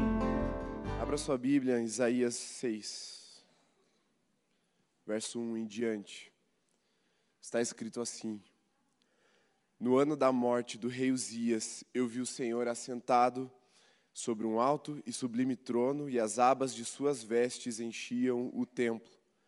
Serafins estavam por cima dele, cada um tinha seis asas. Com duas cobria o rosto, com duas cobria os pés, e com duas voava. E clamavam uns para os outros, dizendo: Santo, Santo, Santo é o Senhor dos exércitos. Toda a terra está cheia da sua glória. Os umbrais das portas se moveram com a voz do que clamava, e o templo se encheu de fumaça. Então eu disse: Ai de mim, estou perdido, porque sou homem de lábios impuros, e habito no meio de um povo de lábios impuros. E os meus olhos viram o Rei o Senhor dos exércitos. Então um dos serafins voou para mim, trazendo na mão uma brasa viva, que havia tirado do altar com uma pinça. Com a brasa, tocou a minha boca e disse: Eis que esta brasa tocou os seus lábios, a sua iniquidade foi tirada, e o seu pecado perdoado. Depois disso, ouvi a voz do Senhor que dizia: A quem enviarei? E quem há de ir por nós? Eu respondi: Eis-me aqui, envia-me a mim. Então ele disse: Vá e diga a esse povo. A palavra desse momento é sobre ativação profética. Ativação profética de uma forma bem objetiva e restrita, não é sobre dons nesse primeiro momento. ativação profética, num primeiro momento, também não é sobre um mover sobrenatural. Ela vai acabar no mover sobrenatural, mas ela começa com um olhar. ativação profética começa com um olhar. Grave bem essa frase, você já vai entender o que isso significa. Qual é o objetivo de uma ativação profética? Outras palavras, para quê? Para quê que serve isso?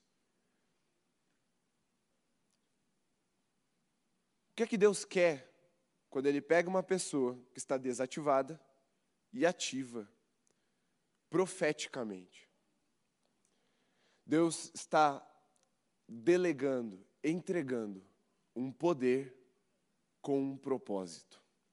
Esse é o objetivo de uma ativação profética. é delegar o poder com um propósito. Lá em 1 Coríntios 14, no verso 3, Paulo fala assim: Mas o que profetiza, fala aos homens. O objetivo de uma ativação profética é falar às pessoas da sua época. Porque a palavra de Deus, ela transcende o tempo. Mas o dom profético, a ativação profética vem para falar a uma época, a pessoas específicas, a uma geração e trazer a revelação de Deus para aquelas pessoas. Falar a linguagem de Deus aos homens. Porque naturalmente, com a queda, os homens estão destituídos da glória de Deus, eles não compreendem quem Deus é, eles estão distantes da presença de Deus, eles não entendem a voz de Deus, eles podem ver tudo ao seu redor, iluminado pela glória de Deus, eles podem ver a ação de Deus ao seu redor, assim como quem olha, quem sai durante o dia, vê tudo sendo iluminado pelo sol, mas o homem só vai olhar para o sol se ele levantar a sua cabeça e olhar para cima. E é assim que funciona o dom profético. É para falar aos homens: olhem para cima, olhem para Deus, olhem para aquele que está fazendo todas essas coisas. É para comunicar aos homens que estão destituídos de entendimento, que estão destituídos da graça, da glória de Deus, que existe um Deus os chamando para perto. O objetivo da ativação profética é falar aos homens da sua época. Agora, veja só o que está escrito lá em 1 Coríntios 14 ainda, só que nos versos 8 e 9. Pois também, se a trombeta der som incerto, quem se preparará para a batalha? Assim também vocês, se com a língua não disserem palavra compreensível, como se entenderá o que é dito? Porque vocês estarão como que falando ao vento. Nós conhecemos o Deus da revelação, mas nós somos ativados profeticamente para fazer o Deus da revelação ser conhecido à nossa geração. E tudo isso começa com um olhar. A segunda coisa é qual é o resultado imediato da ativação profética? É coragem, porque sofreremos oposição. Num mundo de mentiras, a verdade ela é reprimida ou rebatida, atacada. Ela sofre oposição. Para falar sobre o Deus da verdade, nós precisamos ser ativados em uma coragem, porque habitamos no meio de um povo impuro, de lábios impuros, que amam a mentira. Mas nós que vimos ao Senhor, precisamos de coragem para anunciar a revelação dele. Então, o resultado imediato da ativação profética é interno é o Espírito nos encorajando. Porque ao vermos quem nosso Deus é, assentado num alto e sublime trono, vemos que Ele é maior do que os seus inimigos e maior do que qualquer oposição que se levante contra Ele e a sua mensagem. O Tozer ele fala que nós não somos diplomatas, mas profetas. E a nossa mensagem não é um acordo, é um ultimato. A verdade não se enverga aos padrões desse mundo. A verdade não se dobra aos desejos do coração do homem, mas é a verdade que, quando conhecida, nos liberta e enverga os grilhões até que eles se quebrem. É a verdade que nos que quebra as cadeias, que dobra os inimigos do Senhor debaixo de seus pés. Por isso, o efeito imediato é o efeito interno de coragem. Essa ativação coloca uma chama dentro de nós, um fogo cerrado em nosso peito, que não nos dá descanso até que a mensagem do Senhor seja pregada, até que a verdade seja anunciada. Mas existe um resultado expansivo, que é a verdade aos homens. É quando Deus se comunica aos homens, faz os homens entenderem quem Ele é, para que eles se rendam ao Senhor.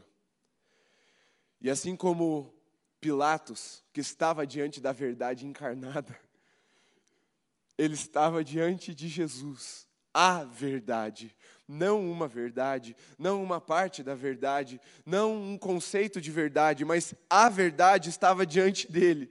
E ele perguntou, lá em João 18, 38, o que é a verdade? Os homens precisam de uma voz profética para terem os seus ouvidos destapados, seus olhos descortinados, para descobrir quem o nosso Deus é. Deus quer se revelar. E ele escolheu uma forma de se revelar. E a palavra de Deus diz que ele não faz nada sem antes revelar aos seus profetas, os amigos de Deus. Deus escolheu a profecia para se revelar. Deus escolheu os seus amigos para se revelar por meio deles. E quando os homens estiverem diante da verdade sem entendê-la, quando os homens estiverem diante do Evangelho e não compreenderem, serão os profetas que trarão o entendimento e a revelação rema da palavra de Deus para a vida deles. Essa, esse é o resultado expansivo da ativação profética. É os homens conhecendo a Deus. É a geração conhecendo a Deus. E Paulo fala: profetizamos na língua dos homens a sabedoria de Deus. Por quê? A ativação profética é para comunicar o Salvador àqueles que precisam ser salvos. A ativação profética é para, para comunicar a verdade àqueles que precisam ser libertos. A ativação profética é para rasgar o véu dos olhos daqueles que estão se escondendo da glória de Deus. E para fazer menção ao livro, o Randy Clark, ele diz que antes de ser ativado em seu espírito, ele clamou: Senhor, eu quero ser tocado por ti desesperadamente. Eu não vou desistir de ti. Eu não me importo o que eu tenho que fazer. Eu não vou comer até que o Senhor me toque. Ele estava em jejum e ele estava clamando desesperadamente por um toque de ativação profética. Ele primeiro viu o Senhor. Depois ele clamou para ser tocado. E internamente essa chama foi acesa dentro dele. E depois Toronto e várias outras cidades foram tocadas pela glória de Deus. Aqueles homens e mulheres, aquela geração cética, viu a glória de Deus se manifestando nessas cidades. Porque primeiro começou com um olhar, teve um efeito imediato e teve um efeito expansivo, porque a ativação profética não vem simplesmente para nos tocar, ela vem para tocar toda uma cidade. E a Alameda está sendo ativada profeticamente para tocar toda a nossa cidade e todas as demais cidades que o Senhor nos apontar. Porque Deus tem um propósito para nos dar esse poder. Ele não nos deu esse poder à toa. Ele não chama os profetas para desfrutar de algo à toa, mas para cumprir uma vontade santa, soberana e gloriosa nessa terra, através dos seus amigos, os profetas. E eu quero convidar você a se levantar para essa ativação profética. Mas eu quero que você tenha muita paciência nesse momento. Eu fui objetivo na minha fala, porque agora eu não vou ser. Eu vou deixar o Espírito conduzir no tempo dele. Mas cada palavra que o Senhor disser será profetizada agora, nessa noite. E eu tenho já de imediato dois direcionamentos. E o primeiro direcionamento que eu quero dar, de ativação profética. Feche seus olhos por um instante, porque eu estou falando com você e não com uma multidão sem rosto. O Espírito está falando com você e te chamando pelo nome, porque Ele fala com seus amigos, os profetas, Ele te conhece. Não é uma fala para uma massa, é uma fala para um filho, uma filha. E tudo começa com um olhar. E esse primeiro olhar tem que ser para cima. A ativação profética começa com a seguinte frase: Eu vi o Senhor assentado num alto e sublime trono. Você pode ter dons, até o dom profético, como Isaías já tinha. Você pode ocupar uma função, um ofício profético, como Isaías já ocupava. Talvez você já tenha se movido no profético como Isaías já se movia. Mas a ativação profética começa com um olhar uma visão de quem Deus é na perfeição da sua santidade. Não ainda por enquanto na manifestação plena do seu poder, mas na manifestação da beleza da sua santidade. Porque foi a santidade do Senhor que fez Isaías exclamar: ai de mim que sou pecador, que sou impuro, que habito no meio de um povo impuro e pecador. Foi a santidade do Senhor, a visão da beleza da santidade do Senhor que fez Isaías exclamar uma confissão, para que depois ele fosse tocado em ativação profética. A ativação profética só vai vir na plenitude do que é uma ativação profética, se nós olharmos para a beleza da santidade do Senhor. Nós buscamos ativação profética pelo poder, nós buscamos ativação profética pelo mover, nós buscamos ativação profética pela estética, da movimentação do sobrenatural, mas ela só virá de fato e de verdade se nós tivermos uma visão da beleza, da santidade, de quem é o nosso Deus. Porque é ela que nos toca com uma brasa viva, é essa santidade que nos purifica, que nos faz ter convicção de que somos pecadores. Tudo começa com um olhar para a beleza de quem Deus é. E talvez você esteja pensando: que visão é essa que eu posso ter que vai me transformar, que vai me tocar no espírito de tal forma que um tipo de eu vai morrer para que outro totalmente diferente nasça nessa noite é a visão da beleza da santidade de Deus. E essa visão, ela, ela encarnou com um nome.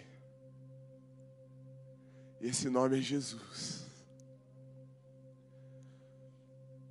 Tente imaginar Jesus porque as nossas mentes não vão funcionar bem o suficiente para tentar compreender a visão do trono da glória de Deus. Até os profetas inspirados pelo Espírito, não conseguiram ter essa plenitude.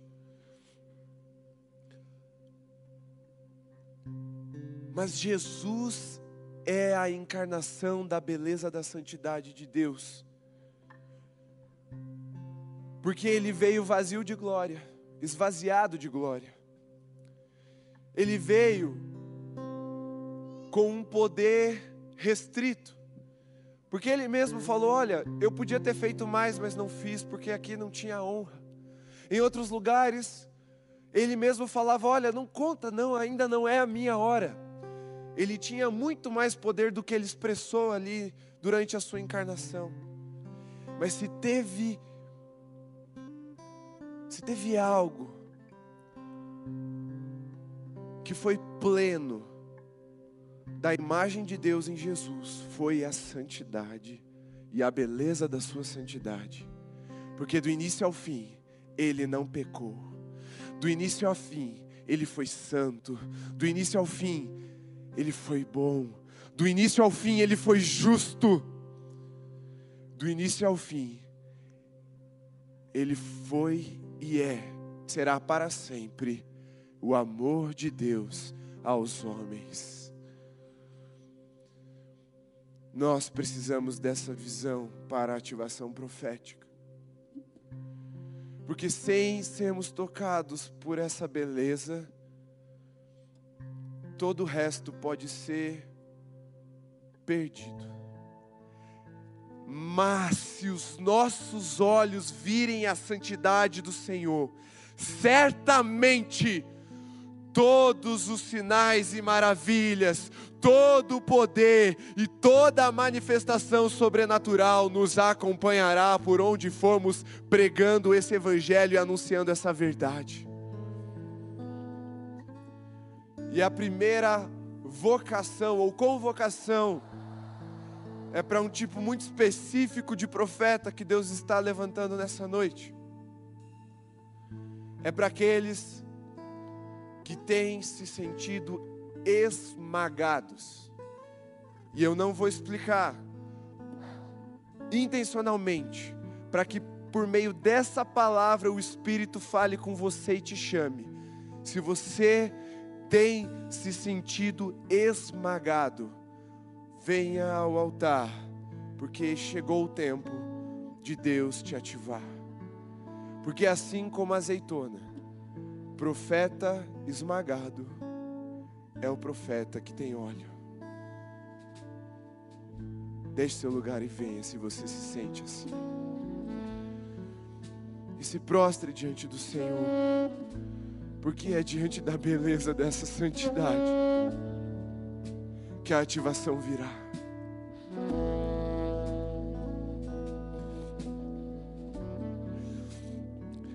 O esmagamento.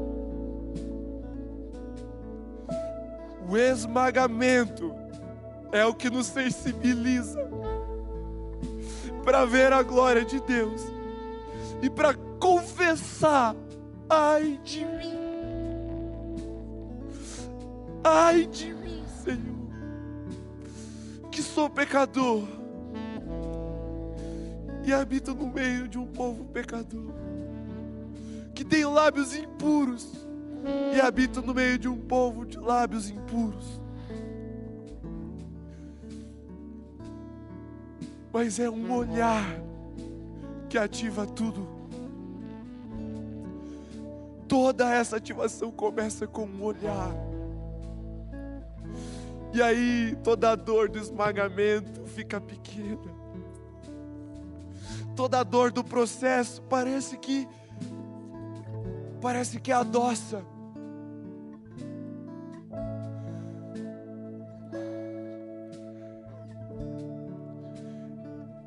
E o desafio diante dessa santidade revelada, dessa beleza, é você, como Isaías, abrir mão do bagaço para mergulhar no óleo.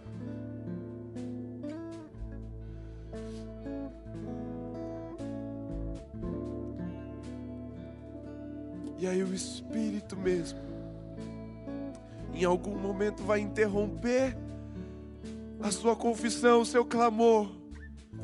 E Ele vai falar: olhe, uma brasa viva está sendo colocada em seus lábios. Abra os seus lábios e fale. Assim diz o Senhor. É uma ativação. É uma ativação pela contemplação. Quanto mais eu olhar para a beleza da santidade do Senhor, mais pura será a minha mensagem. Quanto mais eu olhar para a beleza da santidade do Senhor, mais puros serão os meus olhos. Porque mesmo os nossos olhos sendo impuros, eles não podem contaminar o nosso Deus. Mas a beleza e a santidade do nosso Deus podem nos purificar de toda injustiça. Levante os olhos e veja. O Senhor está assentado num alto e sublime trono.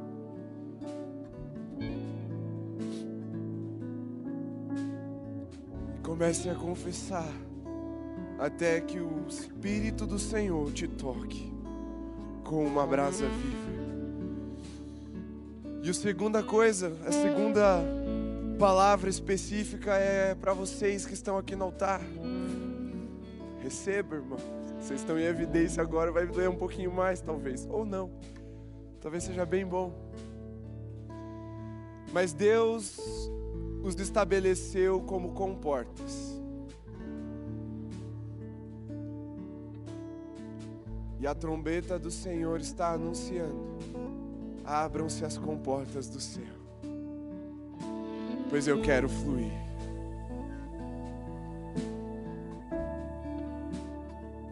A nossa mente muitas vezes fica cauterizada pelo conhecimento. Mas Isaías foi habilitado a ver o Senhor, porque primeiro ele estava ouvindo o que os seres viventes cantavam: Santo, Santo, Santo. A adoração habilita os homens a contemplar quem o nosso Deus é na beleza da sua santidade. Por isso, em nome de Jesus, cantem a beleza do nosso Deus, para que aqueles que nunca viram o Senhor o vejam nessa noite. Cantem da beleza de sua santidade, para que aqueles que estavam cauterizados, cegos, surdos, sejam tocados. Vejam, ouçam da revelação do nosso Deus. Deus os estabeleceu por comportas, e a trombeta dos céus anunciam: abram-se as comportas para o rio de Deus fluir. Vamos adorar juntos nesse primeiro momento, porque Deus está nos ativando Deus está se revelando. Deus está se comunicando conosco. Mas o que profetiza fala para as pessoas, edificando, exortando e consolando. Que fala em línguas a si mesmo edifica. Mas o que profetiza edifica a igreja. Eu quero que vocês todos falem em línguas. Eu compartilho desse desejo de Paulo mas muito mais que profetizem. Eu também compartilho desse desejo de Paulo. E eu quero pedir que vocês que estão aqui à frente fiquem em pé ainda aqui à frente. Porque tem duas formas do óleo estar sobre as nossas vidas. Elas são distintas, mas elas não são concorrentes. As duas são boas, as duas são de Deus. As duas formas são escolhidas por Deus para ativação profética. E a primeira é pelo esmagamento. Você produz o óleo. Deus pega a sua vida como matéria-prima, esmaga, esmaga, esmaga, esmaga mais um pouco. Aí ele filtra, purifica para transformar aquele óleo, aquele azeite perfumado que queima, ele usa isso para nos ativar profeticamente. E tem uma outra forma, que é pela imposição de mãos, pela transferência. Um profeta ativando o outro. E aqui nós não vamos fazer uma ativação profética de ministério, como dom ministerial, daqueles cinco que Paulo cita. Nós também não vamos falar sobre um tipo de profecia de revelação, nós vamos falar desse espírito profético, de quem vê ao Senhor, de quem recebe uma chama interna e prega essa verdade àqueles que não conhecem, o chamado de todo crente. Por isso que, mesmo que o Espírito escolha dons e distribua pela igreja, obviamente nem todo mundo vai ter todos os dons. Existem algumas ativações que não são dons, são transformações de caráter, de essência, para que a igreja se mova e o evangelho seja pregado. E essa vocação é para todo aquele que crê. Porque se Paulo queria que todos falassem língua e mais ainda que todos profetizassem, eu creio que todo aquele que deseja, estiver disposto a olhar para o Senhor, ser tocado por Ele e pregar a verdade, pode ser ativado profeticamente. E aí, vocês que estão aqui à frente em pé, eu vou pedir a ajuda de vocês. Eu vou pedir que vocês comecem a andar pela igreja e a, e a orar. Você não precisa falar muita coisa, não. Só assim receba a ativação profética.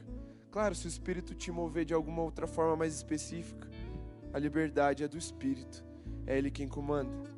Mas enquanto as comportas liberam o fluir de Deus, eu quero pedir que você leve essa ativação a toda a igreja.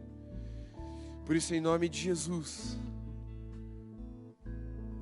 seja como aquele anjo que pegou uma brasa viva do altar e foi até o profeta desativado e tocou nos seus lábios e o ativou.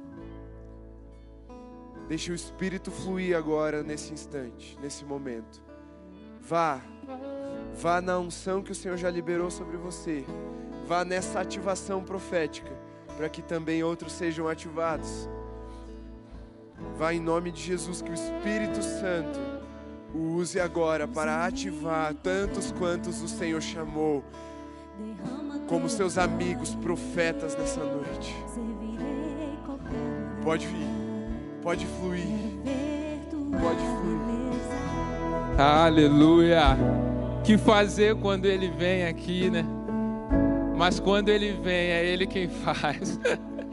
Quando ele vem, a gente só se rende, a gente só abre o coração, a gente só se quebranta e ele é quem faz. Porque quando ele vem, é porque ele encontrou o lugar, é porque ele encontrou corações que têm fome e sede dele. Amém? Você pode se assentar um momento. A gente vai dar continuidade.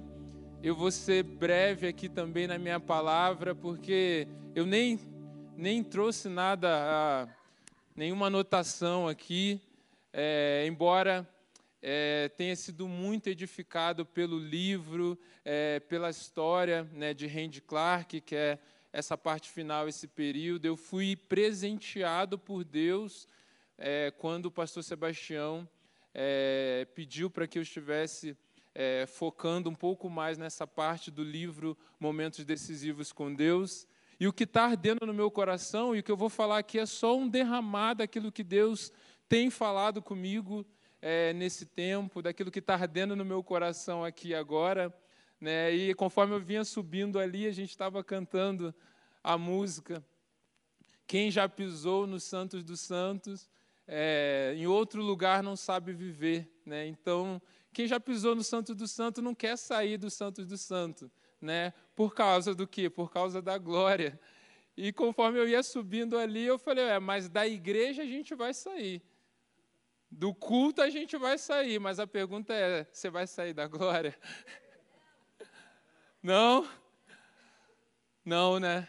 Por quê? Porque o que o Espírito Santo quer é que o momento decisivo não seja só um momento, mas seja o momento da decisão.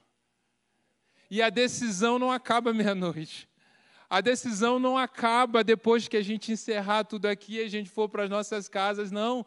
A decisão começa aqui, mas vai frutificar em algo muito além, dá prosseguimento nas nossas vidas. E é isso que o Espírito Santo ele tem ministrado ao meu coração o permanecer, o prosseguir. É muito interessante, eu quero é, ler um versículo com vocês que está em Números 11, versículo 17.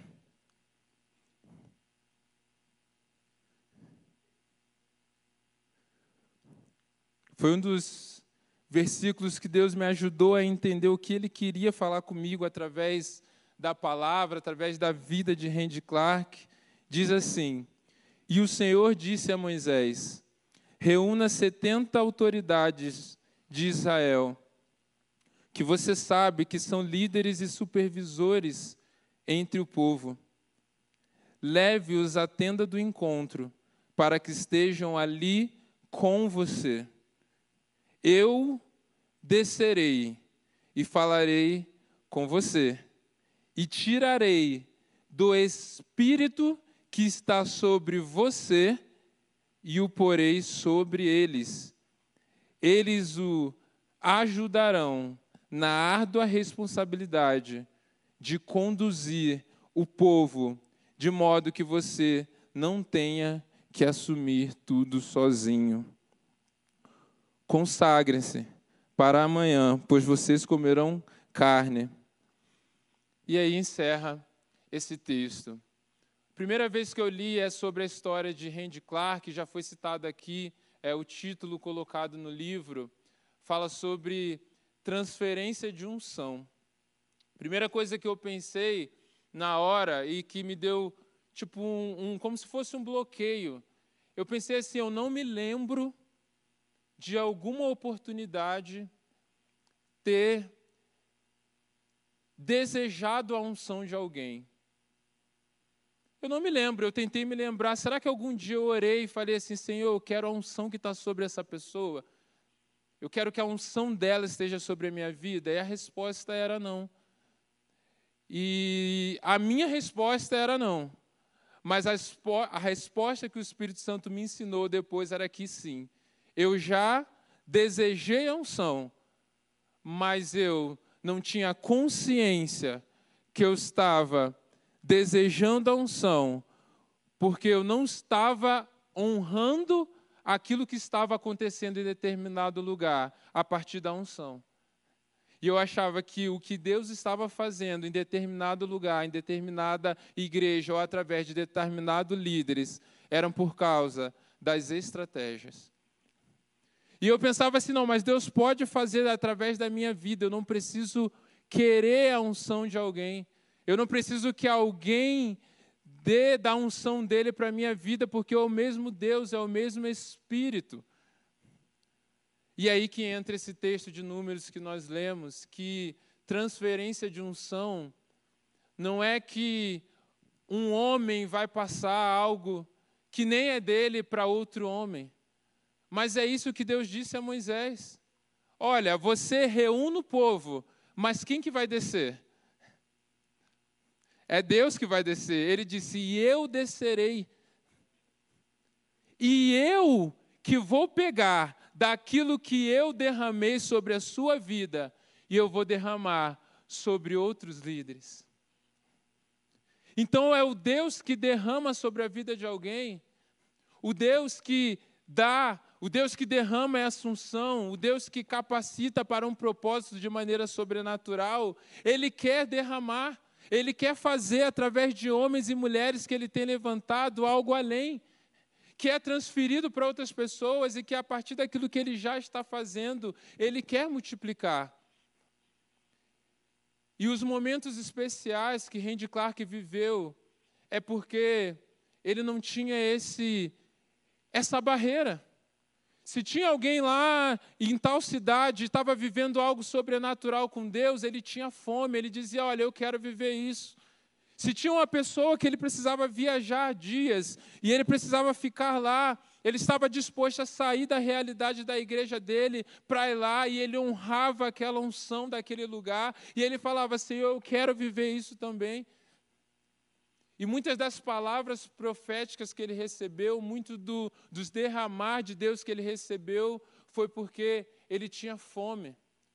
Porque ele não estava preso a uma metodologia, a uma forma de fazer, mas ele entendeu que se Deus agisse e que se a presença de Deus fosse sobrenatural, se houvesse uma atmosfera de fome e sede por Jesus, milagres iriam acontecer o reino de Deus iria avançar, pessoas seriam curadas.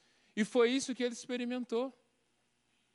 E é interessante porque é, é, foi tão especial, tem sido tão especial para mim essa questão com o Randy Clark, que eu viajei com o pastor Sebastião é, uma semana atrás, e eu falei para o pastor, pastor, eu estou orando, a gente está vendo essa questão sobre, sobre células, sobre ministério, e eu queria ir em uma igreja, e falei para ele uma igreja no Brasil.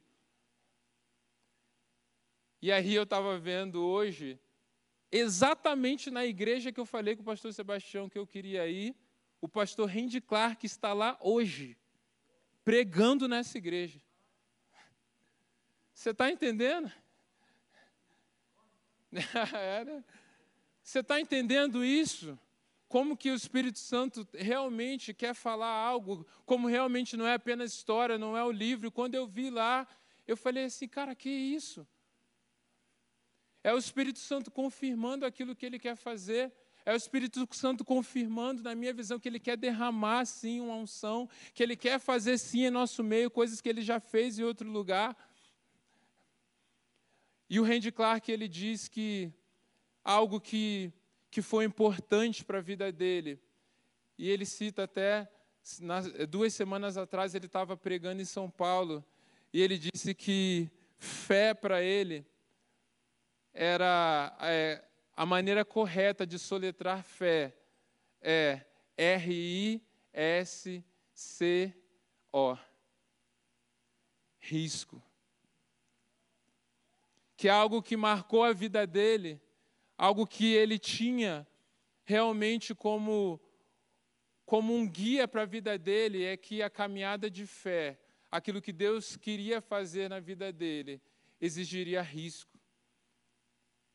Ele não começou vivendo do sobrenatural, você viu contando aqui né, experiências esquisitas que ele experimentou, mas não foi assim que ele começou. Ele era de uma igreja muito tradicional. E quando Deus ele começou a derramar o Espírito Santo, ele conta que até uma secretária dele que tocava piano olhou aquele movimento sobrenatural, pessoas caindo, pessoas sendo curadas, aquela coisa, e ela falou assim: "Olha, eu tá, alguma coisa errada está acontecendo aqui na igreja". Aí ela pegou, sai do piano, sai correndo. Quando chega lá na porta, ela bufo, cai também no Espírito Santo. Então, ele teve que assumir riscos, ele teve que assumir críticas que ele poderia receber, mas ele entendeu que valeria a pena. E o que o Espírito Santo tem ministrado ao meu coração é isso: é que se nós queremos romper, nós vamos precisar correr os riscos. Nós vamos precisar dar passos em lugares que para nós são invisíveis. E a verdade é que muitas vezes nós começamos tendo a disposição do coração de corrermos riscos. E eu me lembrei muito da minha história, do passado, como que para viver o que eu vivo, para viver o meu chamado, para viver o ministério que Deus tem para a minha vida hoje, como lá atrás eu, eu tive coragem para correr os riscos. Eu saí da minha casa com 19 anos para viver pela fé. Mas como parece que depois de um tempo a gente quer gerenciar os riscos. E aquilo que antes era uma coisa tão viva que a gente falava assim: olha, eu vou tomar uma decisão, eu vou me jogar, e eu não vou olhar para trás, eu vou prosseguir. Mas parece que o um momento a gente fala assim: não, peraí. Eu acho que eu posso equilibrar um pouco aqui. Agora eu tenho algo a perder. Agora eu tenho algo que pode comprometer. Não, peraí, eu preciso ir mais devagar. E sabe quando o que, que isso acontece? A gente começa a tomar decisões dentro de uma zona de segurança. A gente começa a agir dentro daquilo que é mais confortável. Não, até aqui eu posso ir, mas daqui para lá é muito. Daqui para lá eu posso arriscar coisas demais. E Deus tem falado, e eu sei que pessoas aqui receberam palavras, porque Deus me disse, eu orei especificamente por algumas pessoas aqui, que Deus está revelando propósitos específicos, lugares específicos, e o Espírito Santo está falando: não tenha medo. Não tome decisões apenas que serão confortáveis, que você sabe que se qualquer coisa der errado, você tem um segundo plano, você pode voltar atrás. Não, mas decida. E isso serve para mim, decida tomar decisões, que a única maneira de dar certo é o agir sobrenatural de Deus. Que a única forma de aquilo dar certo é você vivendo dentro do sobrenatural. É um agir, é a unção de Deus, é coisas que não têm explicação. É isso. Quando nós tomamos decisões apenas simples, que não nos custam muita coisa, é bom. Mas muitas vezes, por causa disso, nós perdemos de viver o melhor que Deus tem para nós. Então, essa unção que foi derramada sobre a vida de Randy Clark, e quando ele saiu pelos países, que ele entendeu que ele não podia ficar num lugar só, mas ele tinha que levar para outros líderes, a oração dele é que esses líderes, que essas pessoas, que seja gerada uma unção de amor para que elas decidam pagar o preço para que elas decidam assumir a conta. E ele mesmo dizia: Senhor, me coloque no seu bolso como uma moeda e me gaste. E é nesse sentido que Deus tem me esmagado, porque eu tenho falado: Senhor, me gaste. Gaste a minha vida. Eu não quero guardar nada, Senhor. Eu não quero chegar um dia diante do Senhor e achar que faltou alguma coisa, que eu entreguei pouco que eu orei pouco, que eu acreditei pouco nos dons sobrenaturais. Mas existe algo que fazia com que ele prosseguisse. E é aquilo que também os grandes homens de Deus viveram. Porque como é que Deus ele pode tirar algo de Moisés e derramar a vários anciãos, se aquilo que Deus derramou sobre Moisés não foi cultivado? Deus só pode pegar de alguém e derramar sobre outro alguém se essa pessoa estiver cheia. Se essa pessoa estiver cultivando em Deus um enchimento do Espírito Santo constante. Como falamos aqui, se essa pessoa estiver cultivando um ambiente de glória. Foi assim da mesma forma que aconteceu com Elias. Elias estava lá para o Senhor derramar fogo naquele altar mas ele estava colocando a vida dele em risco. Mas ele acreditava o quê? Que se ele preparasse aquele altar, Deus iria mandar fogo. A única forma daquilo que Elias fez dar certo era Deus derramar o fogo. A única coisa que podia livrar a vida de Elias ali era Deus agir de maneira sobrenatural. Mas o problema é que assim como Randy Clark, ele viveu cheio. E ele diz que aquilo que as pessoas que ele derramou são, aquilo que as pessoas que ele orou, aquilo que Deus quis pegar da vida dele e derramar sobre outras pessoas, foi muito maior do que aquilo que aconteceu através da própria vida dele.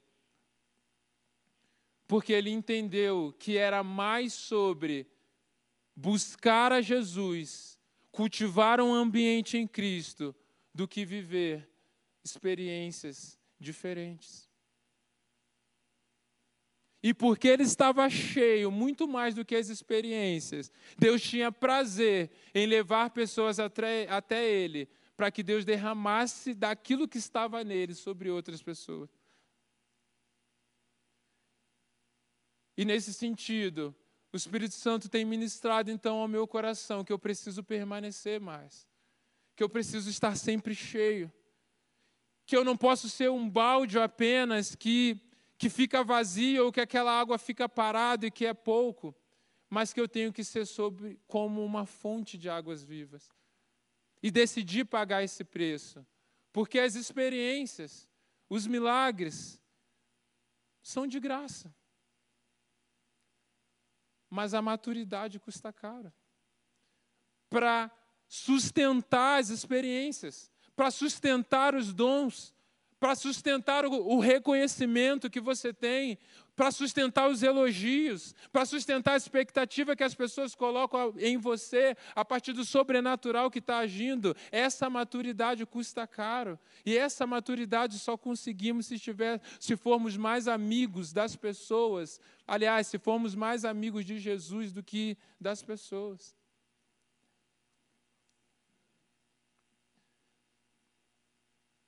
E a questão é, e é sobre isso que eu quero orar, eu já vou finalizar, e é o seu ponto-chave daquilo que Deus falou comigo. Que se nós queremos ser cheios, e você foi cheio aqui da unção, algo foi derramado sobre a sua vida, o Espírito Santo falou, talvez foi o culto que mais oraram sobre você para que Deus derramasse alguma coisa, para que, e muitos aqui acredito que viveram experiências que nunca tinham vivido antes na vida, eu acredito nisso. Mas se se eu e você, se nós não cultivarmos, se nós não sairmos daqui entendendo que esse momento não é só um momento, mas é o momento da decisão para que todos os outros momentos sejam como esse, os Eliseus vão ficar para trás porque a nossa capa estará vazia da unção que Deus quer derramar sobre aqueles que Ele nos entregou. A pergunta é: você quer deixar os Eliseus para trás? A pergunta é: haverá algo na minha vida e no meu coração quando Deus quiser derramar de mim, quando Deus falar assim, ó, ajunte, ajunte aqueles lá Ajuste aquele lá da sua célula, ajuste, ajunte aqueles lá do seu trabalho, ajunte aqueles lá da sua família, porque eu descerei e tirarei de você e multiplicarei sobre a vida deles. Haverá algo em você.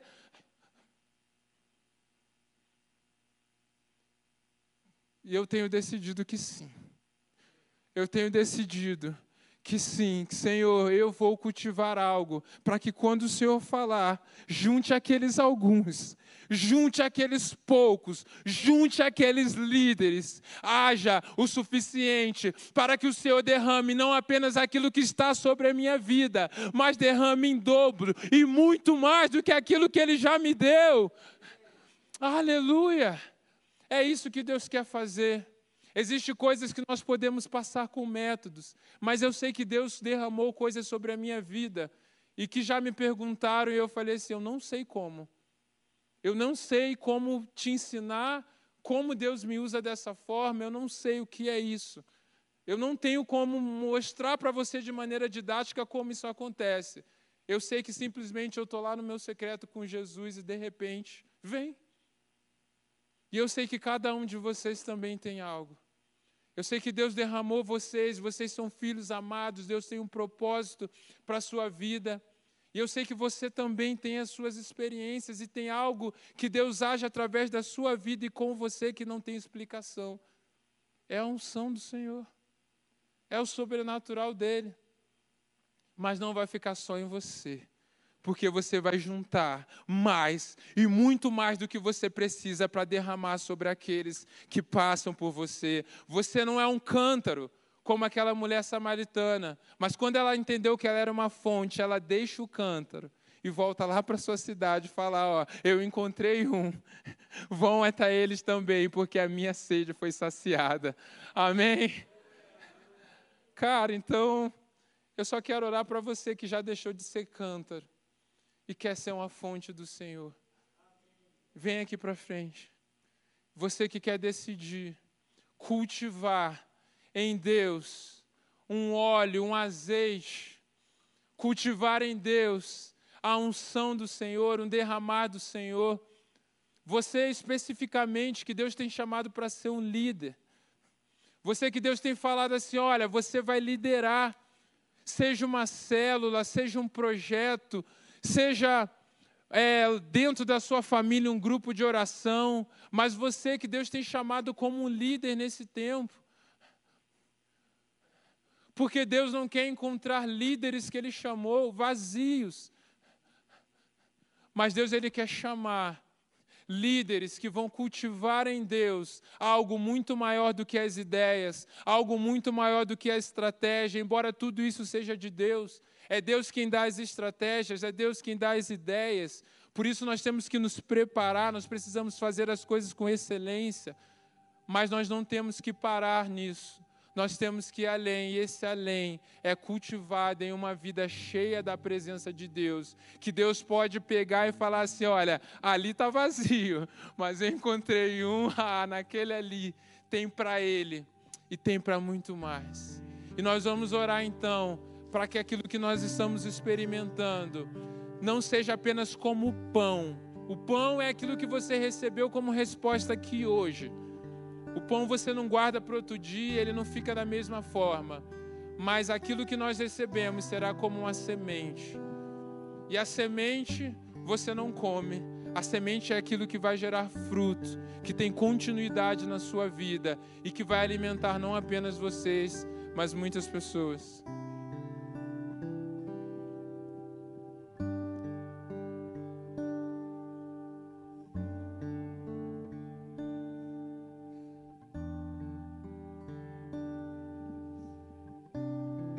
Gostaria de convidar aqui os, todos os líderes que participaram da nossa reunião ou das nossas reuniões de oração no, em momentos decisivos. Gostaria que todos os líderes ficassem assim, nessa beirada aqui, com as mãos estendidas para o auditório. Lilinha também pode vir, Rebeca.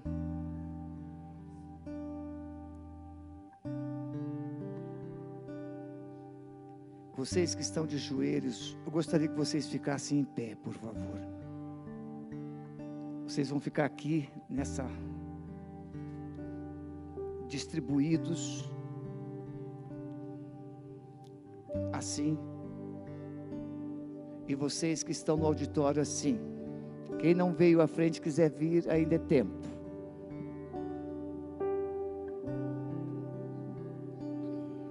Felipe está aí? Fica aqui também, Felipe.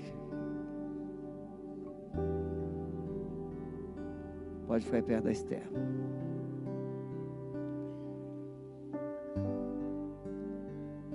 Sueli, Sueli está aqui? Tá. Irmãos, essa, essa é a nossa equipe que participou desses momentos decisivos.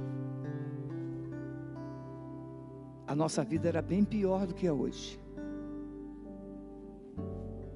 E Deus está, a, semelhança do vaso, aperfeiçoando por dentro e por fora. Daniel, você está com o microfone ainda? Fala em poucas palavras o que Deus fez no sábado lá em 3 de maio, no Rio Grande do Sul. Preste atenção que o culto terminou 11h50 da noite uma igreja no estado que é considerado o estado mais espírita do Brasil. Uma cidade onde o pastor havia dito duas semanas antes de irmos para lá que um bruxo foi levado para a cidade para destruir a família pastoral.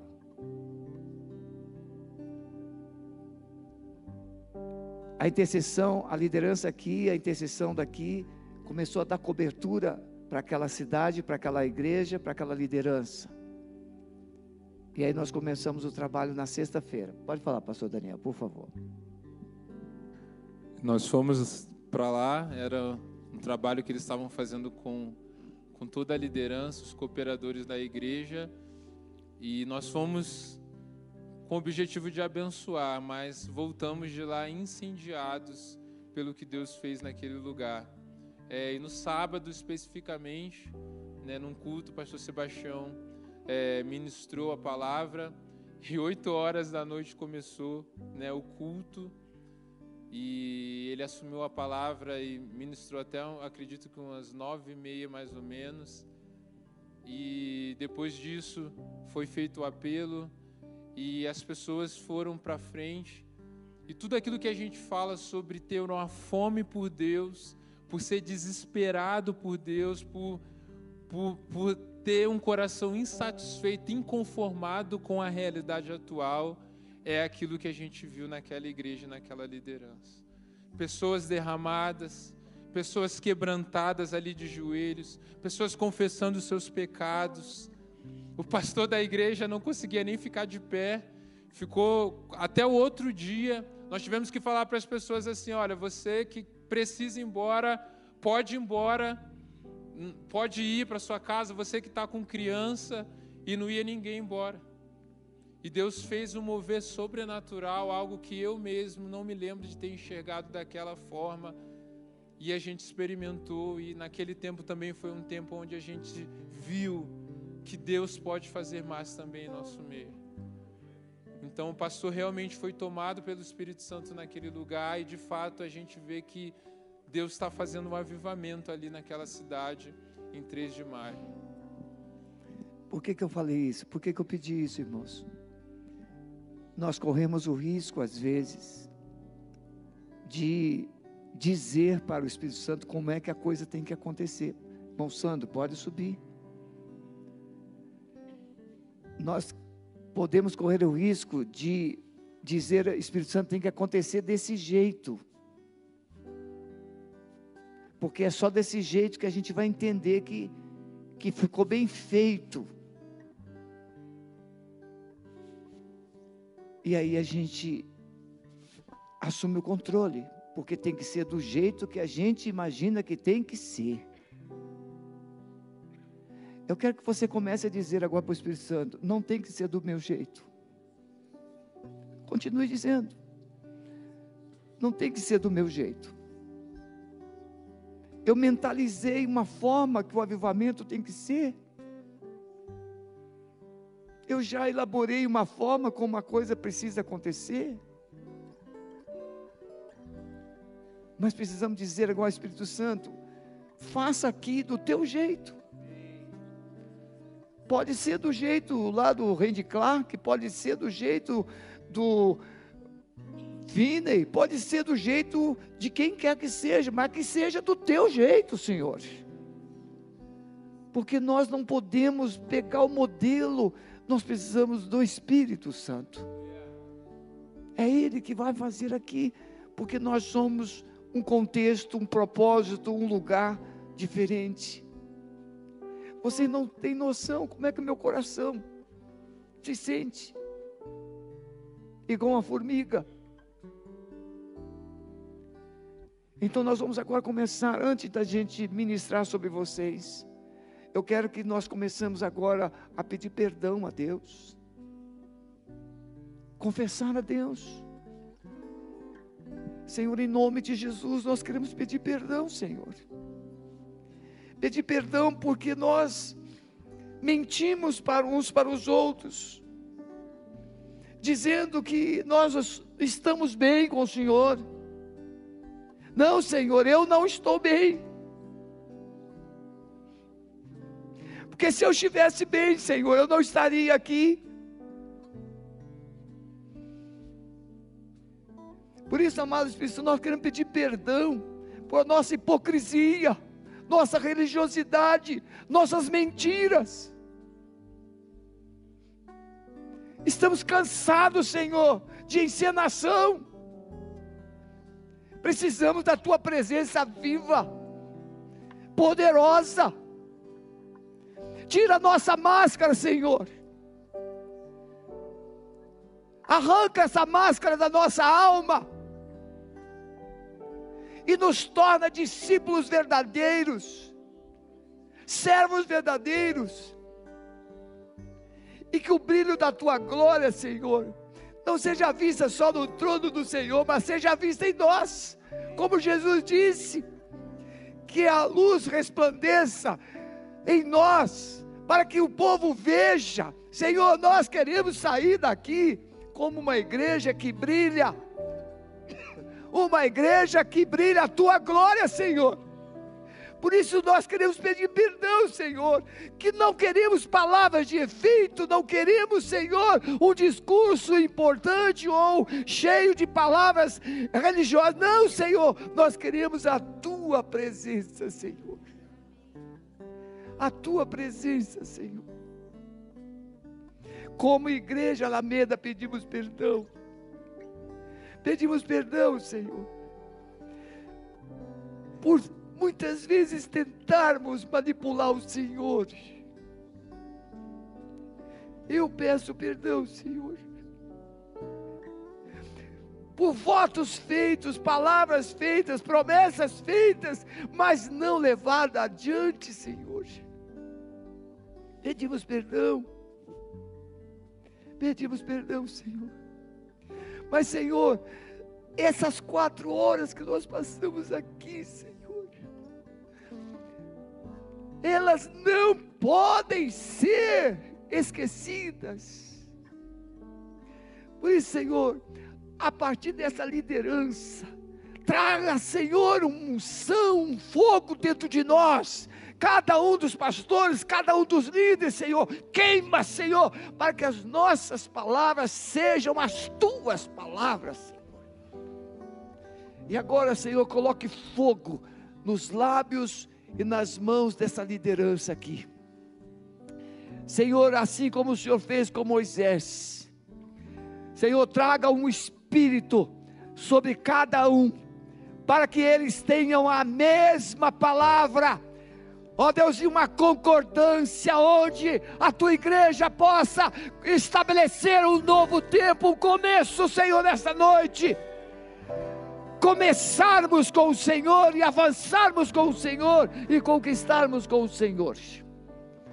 Eu quero que os pastores agora e os líderes comecem a profetizar e lançar uma palavra de unção sobre cada membro. Eu profetizo que você está representando toda a Alameda, aqueles que estão em casa, agora receba, recebam também uma palavra de unção, um coração fervoroso, uma alegria incontaminada, uma alegria incontida, um fervor que possa alastrar na vida de vocês. Eu profetizo que vocês terão palavras de autoridade, palavras de sabedoria sabedoria, palavra de discernimento.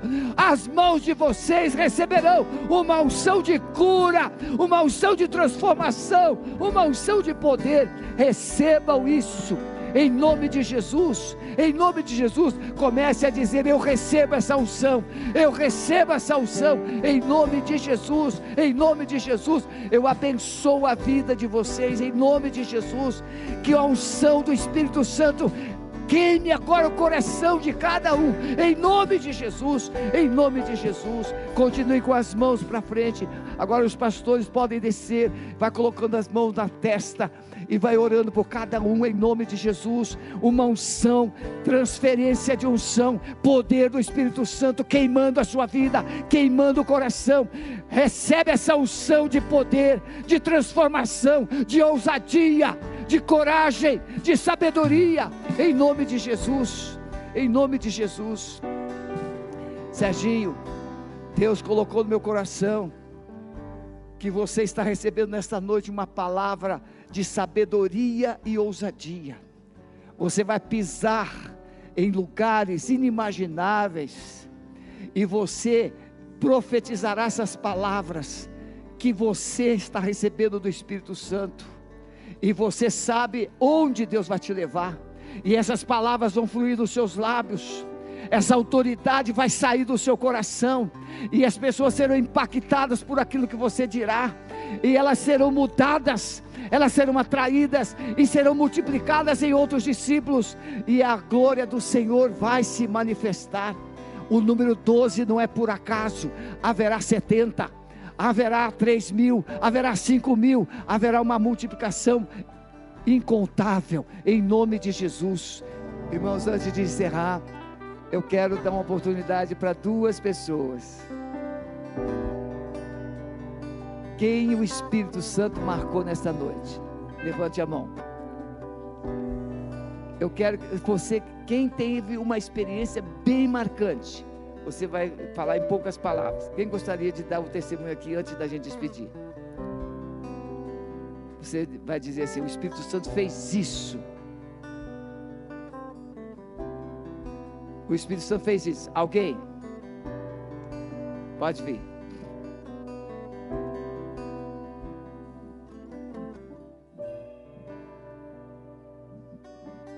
Boa noite. Hoje eu batizada pelo Espírito Santo. e eu sempre quis ser batizada pelo Espírito Santo. Eu sempre conversei com Deus e com Jesus. Eu nunca tive muita intimidade com o Espírito Santo. E hoje eu pedi perdão para Ele. Eu nem sei direito por que, eu fiz isso, mas alguém foi lá e me batizou pelo Espírito Santo. Aleluia! E eu falo, agora eu sou amiga de Deus, de Jesus, e vou aprender a, né, a viver com o Espírito Santo. Pode aplaudir o Senhor. Amém. Amém. Mais alguém, irmãos?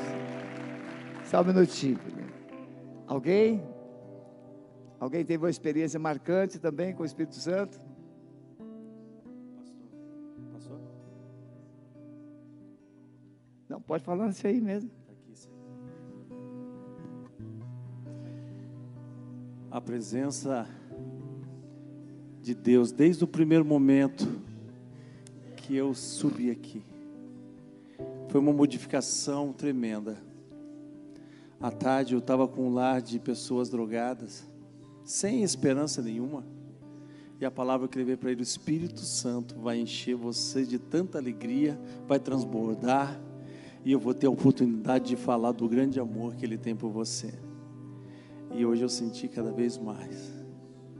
Momento da oração, momento de sentir a presença dele, momento de se humilhar e o momento de sentir ele te enchendo cada vez mais. Amém. Oh, que Glória benção. Amém. Vem cá, filhinha.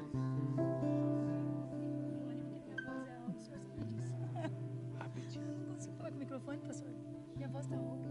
Só quero dizer, igreja, o seguinte. Quero dizer o seguinte para vocês. Te- teve dia e teve hora.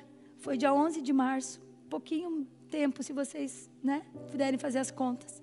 Eu pedi a cura de uma depressão profunda com tentativa de suicídio dentro dessa igreja. E aqui eu fui curada.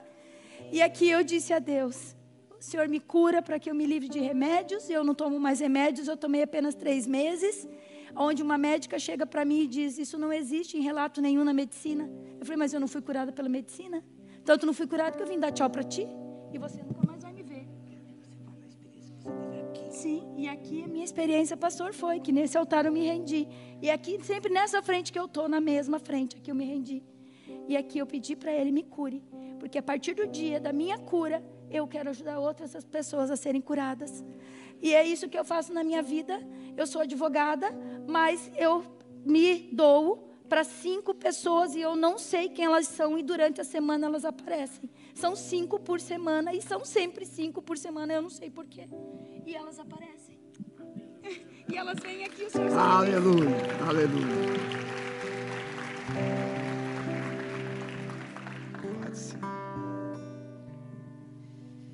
Hoje, quando o Paulo estava aqui, né, o Paulo era mudo.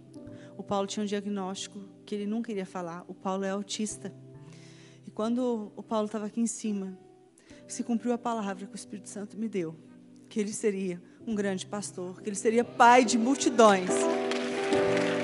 E eu fui tomada pelo riso do Espírito Santo em ver que Deus é real e que Ele cumpre tudo aquilo que Ele diz. Amém. Meus irmãos, só esse valeu toda a noite, né? Toda a noite. Irmãos, eu estou dando essa oportunidade porque às vezes você esteve aí no seu cantinho, secreto, passou despercebido, mas é de você que Deus pode tirar o verdadeiro mel. Então por isso que eu estou dando essa oportunidade. Que o, o feedback, o que Deus fez, é você que tem que dizer. Vem cá, filhinha. Boa noite, queridos. Eu não sou, não congrego aqui. Mas eu tenho uns queridos, né, do meu coração, meus netos estão congregando aqui. E eles me chamaram, eu vim aqui hoje. Eu já tinha vindo mais duas vezes, pastor. Eu, eu congrego na igreja metodista do Bacaxeri. E o que eu queria contar para vocês hoje, que foi uma experiência para mim bem grande. Porque no finalzinho, quando o pastor começou a dizer que o Espírito Santo faz do jeito dele, eu quero contar, pastor, só um pedacinho, o senhor me permite? Esses dias eu encontrei com o pastor Daniel e ele estava no meio dos jovens, então, que eu estou falando para vocês. E aí, conversando com ele um pouquinho, eu falei assim, pastor, sabe que eu sou uma pessoinha assim que parece aquela ovelhinha que ela desvia, desvia, desvia, desvia. Depois, quando chega lá longeão, que ela dá uma olhadinha que o pastor está cuidando das 99, eu vou olhando, eu vou olhando para ele, mas eu vou desviando. Daqui a pouco, quando eu estou caindo no precipício, ele vai lá com o cajado e me puxa. Nem machucar o meu pescoço, ele machuca. Mas eu sou uma pessoa teimosinha. Sabe, pastor, conversando com ele. Falei, pastor, sabe de uma coisa? Eu queria saber exatamente como que Deus trabalha na vida do crente na vida dos filhos dele. Como que ele trabalha. Porque, sabe, Senhor, eu escuto os crentes sapatinho de fogo falar para mim que quando eu for conversar alguma coisa com Deus, eu preciso esclarecer certinho para ele como é o negócio. E que não é. E, e que é assim, ó, quando você vai, Bernadette, lá falar com Deus, é, é você tem que falar para ele. Sabe? Você tem que falar para ele.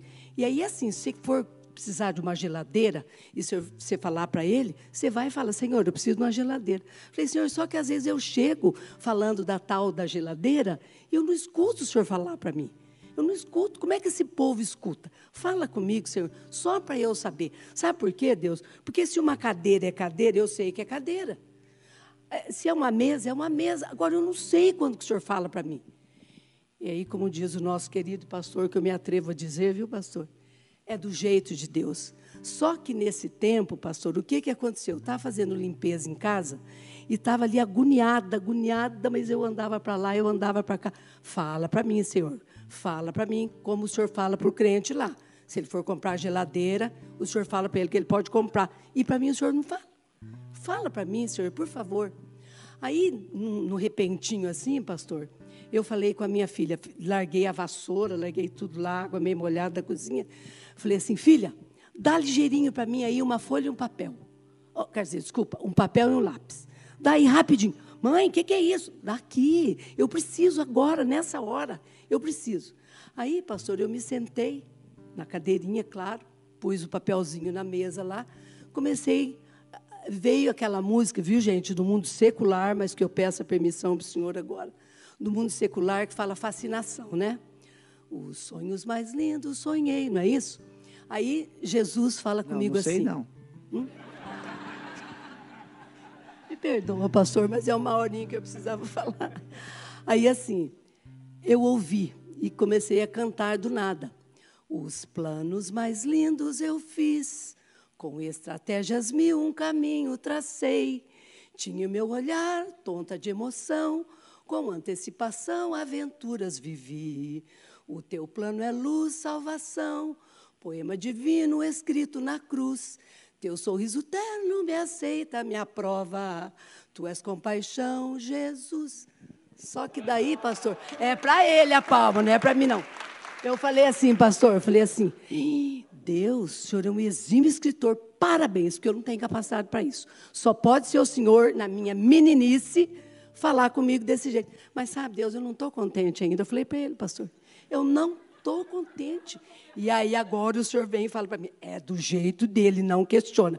Falei, pronto, levei uma paulada de novo, mas santa, paulada santa. Mas eu fiquei o dia todo ainda com aquilo e eu terminei a faxina e tudo. Falei, senhor, fala. É para mim. Eu falei para o senhor, o senhor é exímio escritor, mas não é isso, Deus. Não, não é. Fala direto para mim. Aí falei, eu vou ler a tua palavra. Peguei a palavra, né, abri lá. Aí, pastor, caiu, caiu, pastor, caiu. Caiu, né? Em Daniel 4, 35, que ele dizia para Nabucodonosor, já levei outra paulada. Parece que ele estava falando para mim assim, Bernadette, vou falar para você igual falei para Nabucodonosor. Sou eu que opero com o exército do céu, os moradores da terra, e faço como me aprove. Eu nem terminei o versículo, pastor. Fiquei com uma vergonha danada.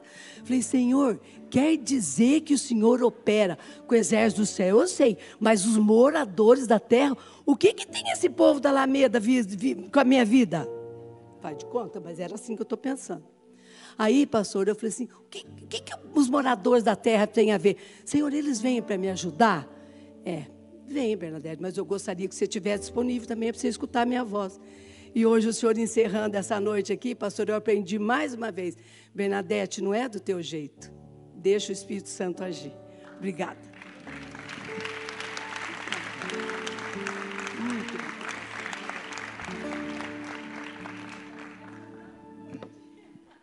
Muito bem, irmãos. Vai falar o quê? É verdade? Vai falar o quê? Irmãos queridos, eu aprendi uma coisa. Aprendemos que muitas vezes, ou pensamos muitas vezes, que o poder do Espírito Santo vai provocar muitas emoções, muitos sentimentos, muita isso, muito aquilo. Eu aprendi uma coisa que o que faz com que o Espírito Santo faça ou deixe fazer é quando você decide crer. É a fé. Então eu vou decidir crer que eu ouvi a voz de Deus aqui. Eu vou decidir crer que a Alameda não será nunca mais a mesma. Eu vou decidir crer que você foi colocado lenha no coração e o fogo foi aceso e a chama não vai mais se apagar. Eu decido crer que a glória de Deus foi apenas vista em vislumbre, mas ela vai crescer, ela vai crescer, ela vai crescer. E assim como Isaías, que o pastor Jefferson disse muito bem, é, por, é pela vista, é ver, é ver. Nós estaremos vendo grande manifestação da glória de Deus aqui neste lugar.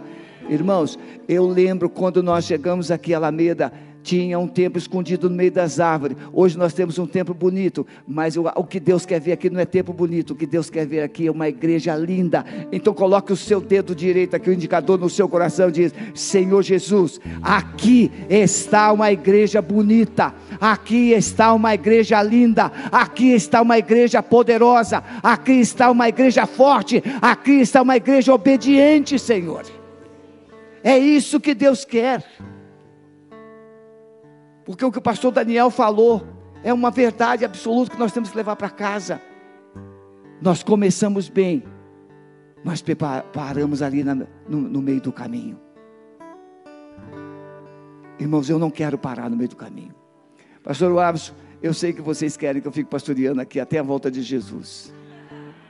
Mas eu quero dizer a vocês que eu disse para Deus, Senhor, independentemente de quanto tempo, eu quero ser uma benção onde o Senhor quer que eu esteja.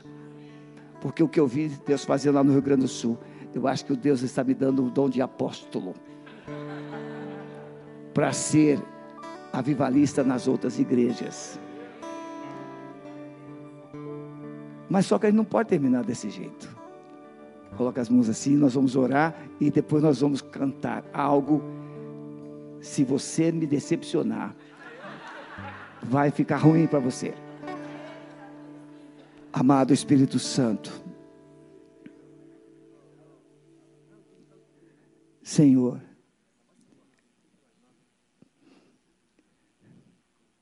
sopra sobre a tua igreja, Senhor. Senhor, um, basta um sopro teu. E a alegria do céu vem no coração de cada um de nós. Senhor, basta o Senhor levantar a mão e esse lugar treme. Espírito Santo, derrete o gelo do coração. Coração ainda insensível nessa reunião, comece a derreter agora. Comece a sentir, a experimentar a presença dEle agora. Comece agora a ouvir a voz do Senhor. Amado Espírito Santo, comece agora a interpretar na mente, no coração de cada um de nós, os segredos do Senhor. para que nós saiamos daqui, Senhor, convictos de que algo grande vai acontecer a partir de hoje, Senhor. Decidimos crer que é uma semente que está sendo plantada aqui, a semente do grande avivamento na Alameda, que vai se alastrar pela cidade, vai se alastrar para o Brasil, vai se alastrar para as outras igrejas, Senhor. Eu decido crer que o meu coração está incendiado pelo Senhor e que a alegria do Senhor jamais sairá desse coração. E eu lanço essa alegria no coração de cada um dos teus filhos, Pai. Nós os abençoamos. Nenhum parente, nenhum familiar dos que estão aqui se perderão, porque a tocha do Senhor vai chegar nos lares, Senhor. Nós profetizamos a salvação, Senhor, no poder do nome de Jesus. Amém. Diga, eu recebo isso, em nome de Jesus.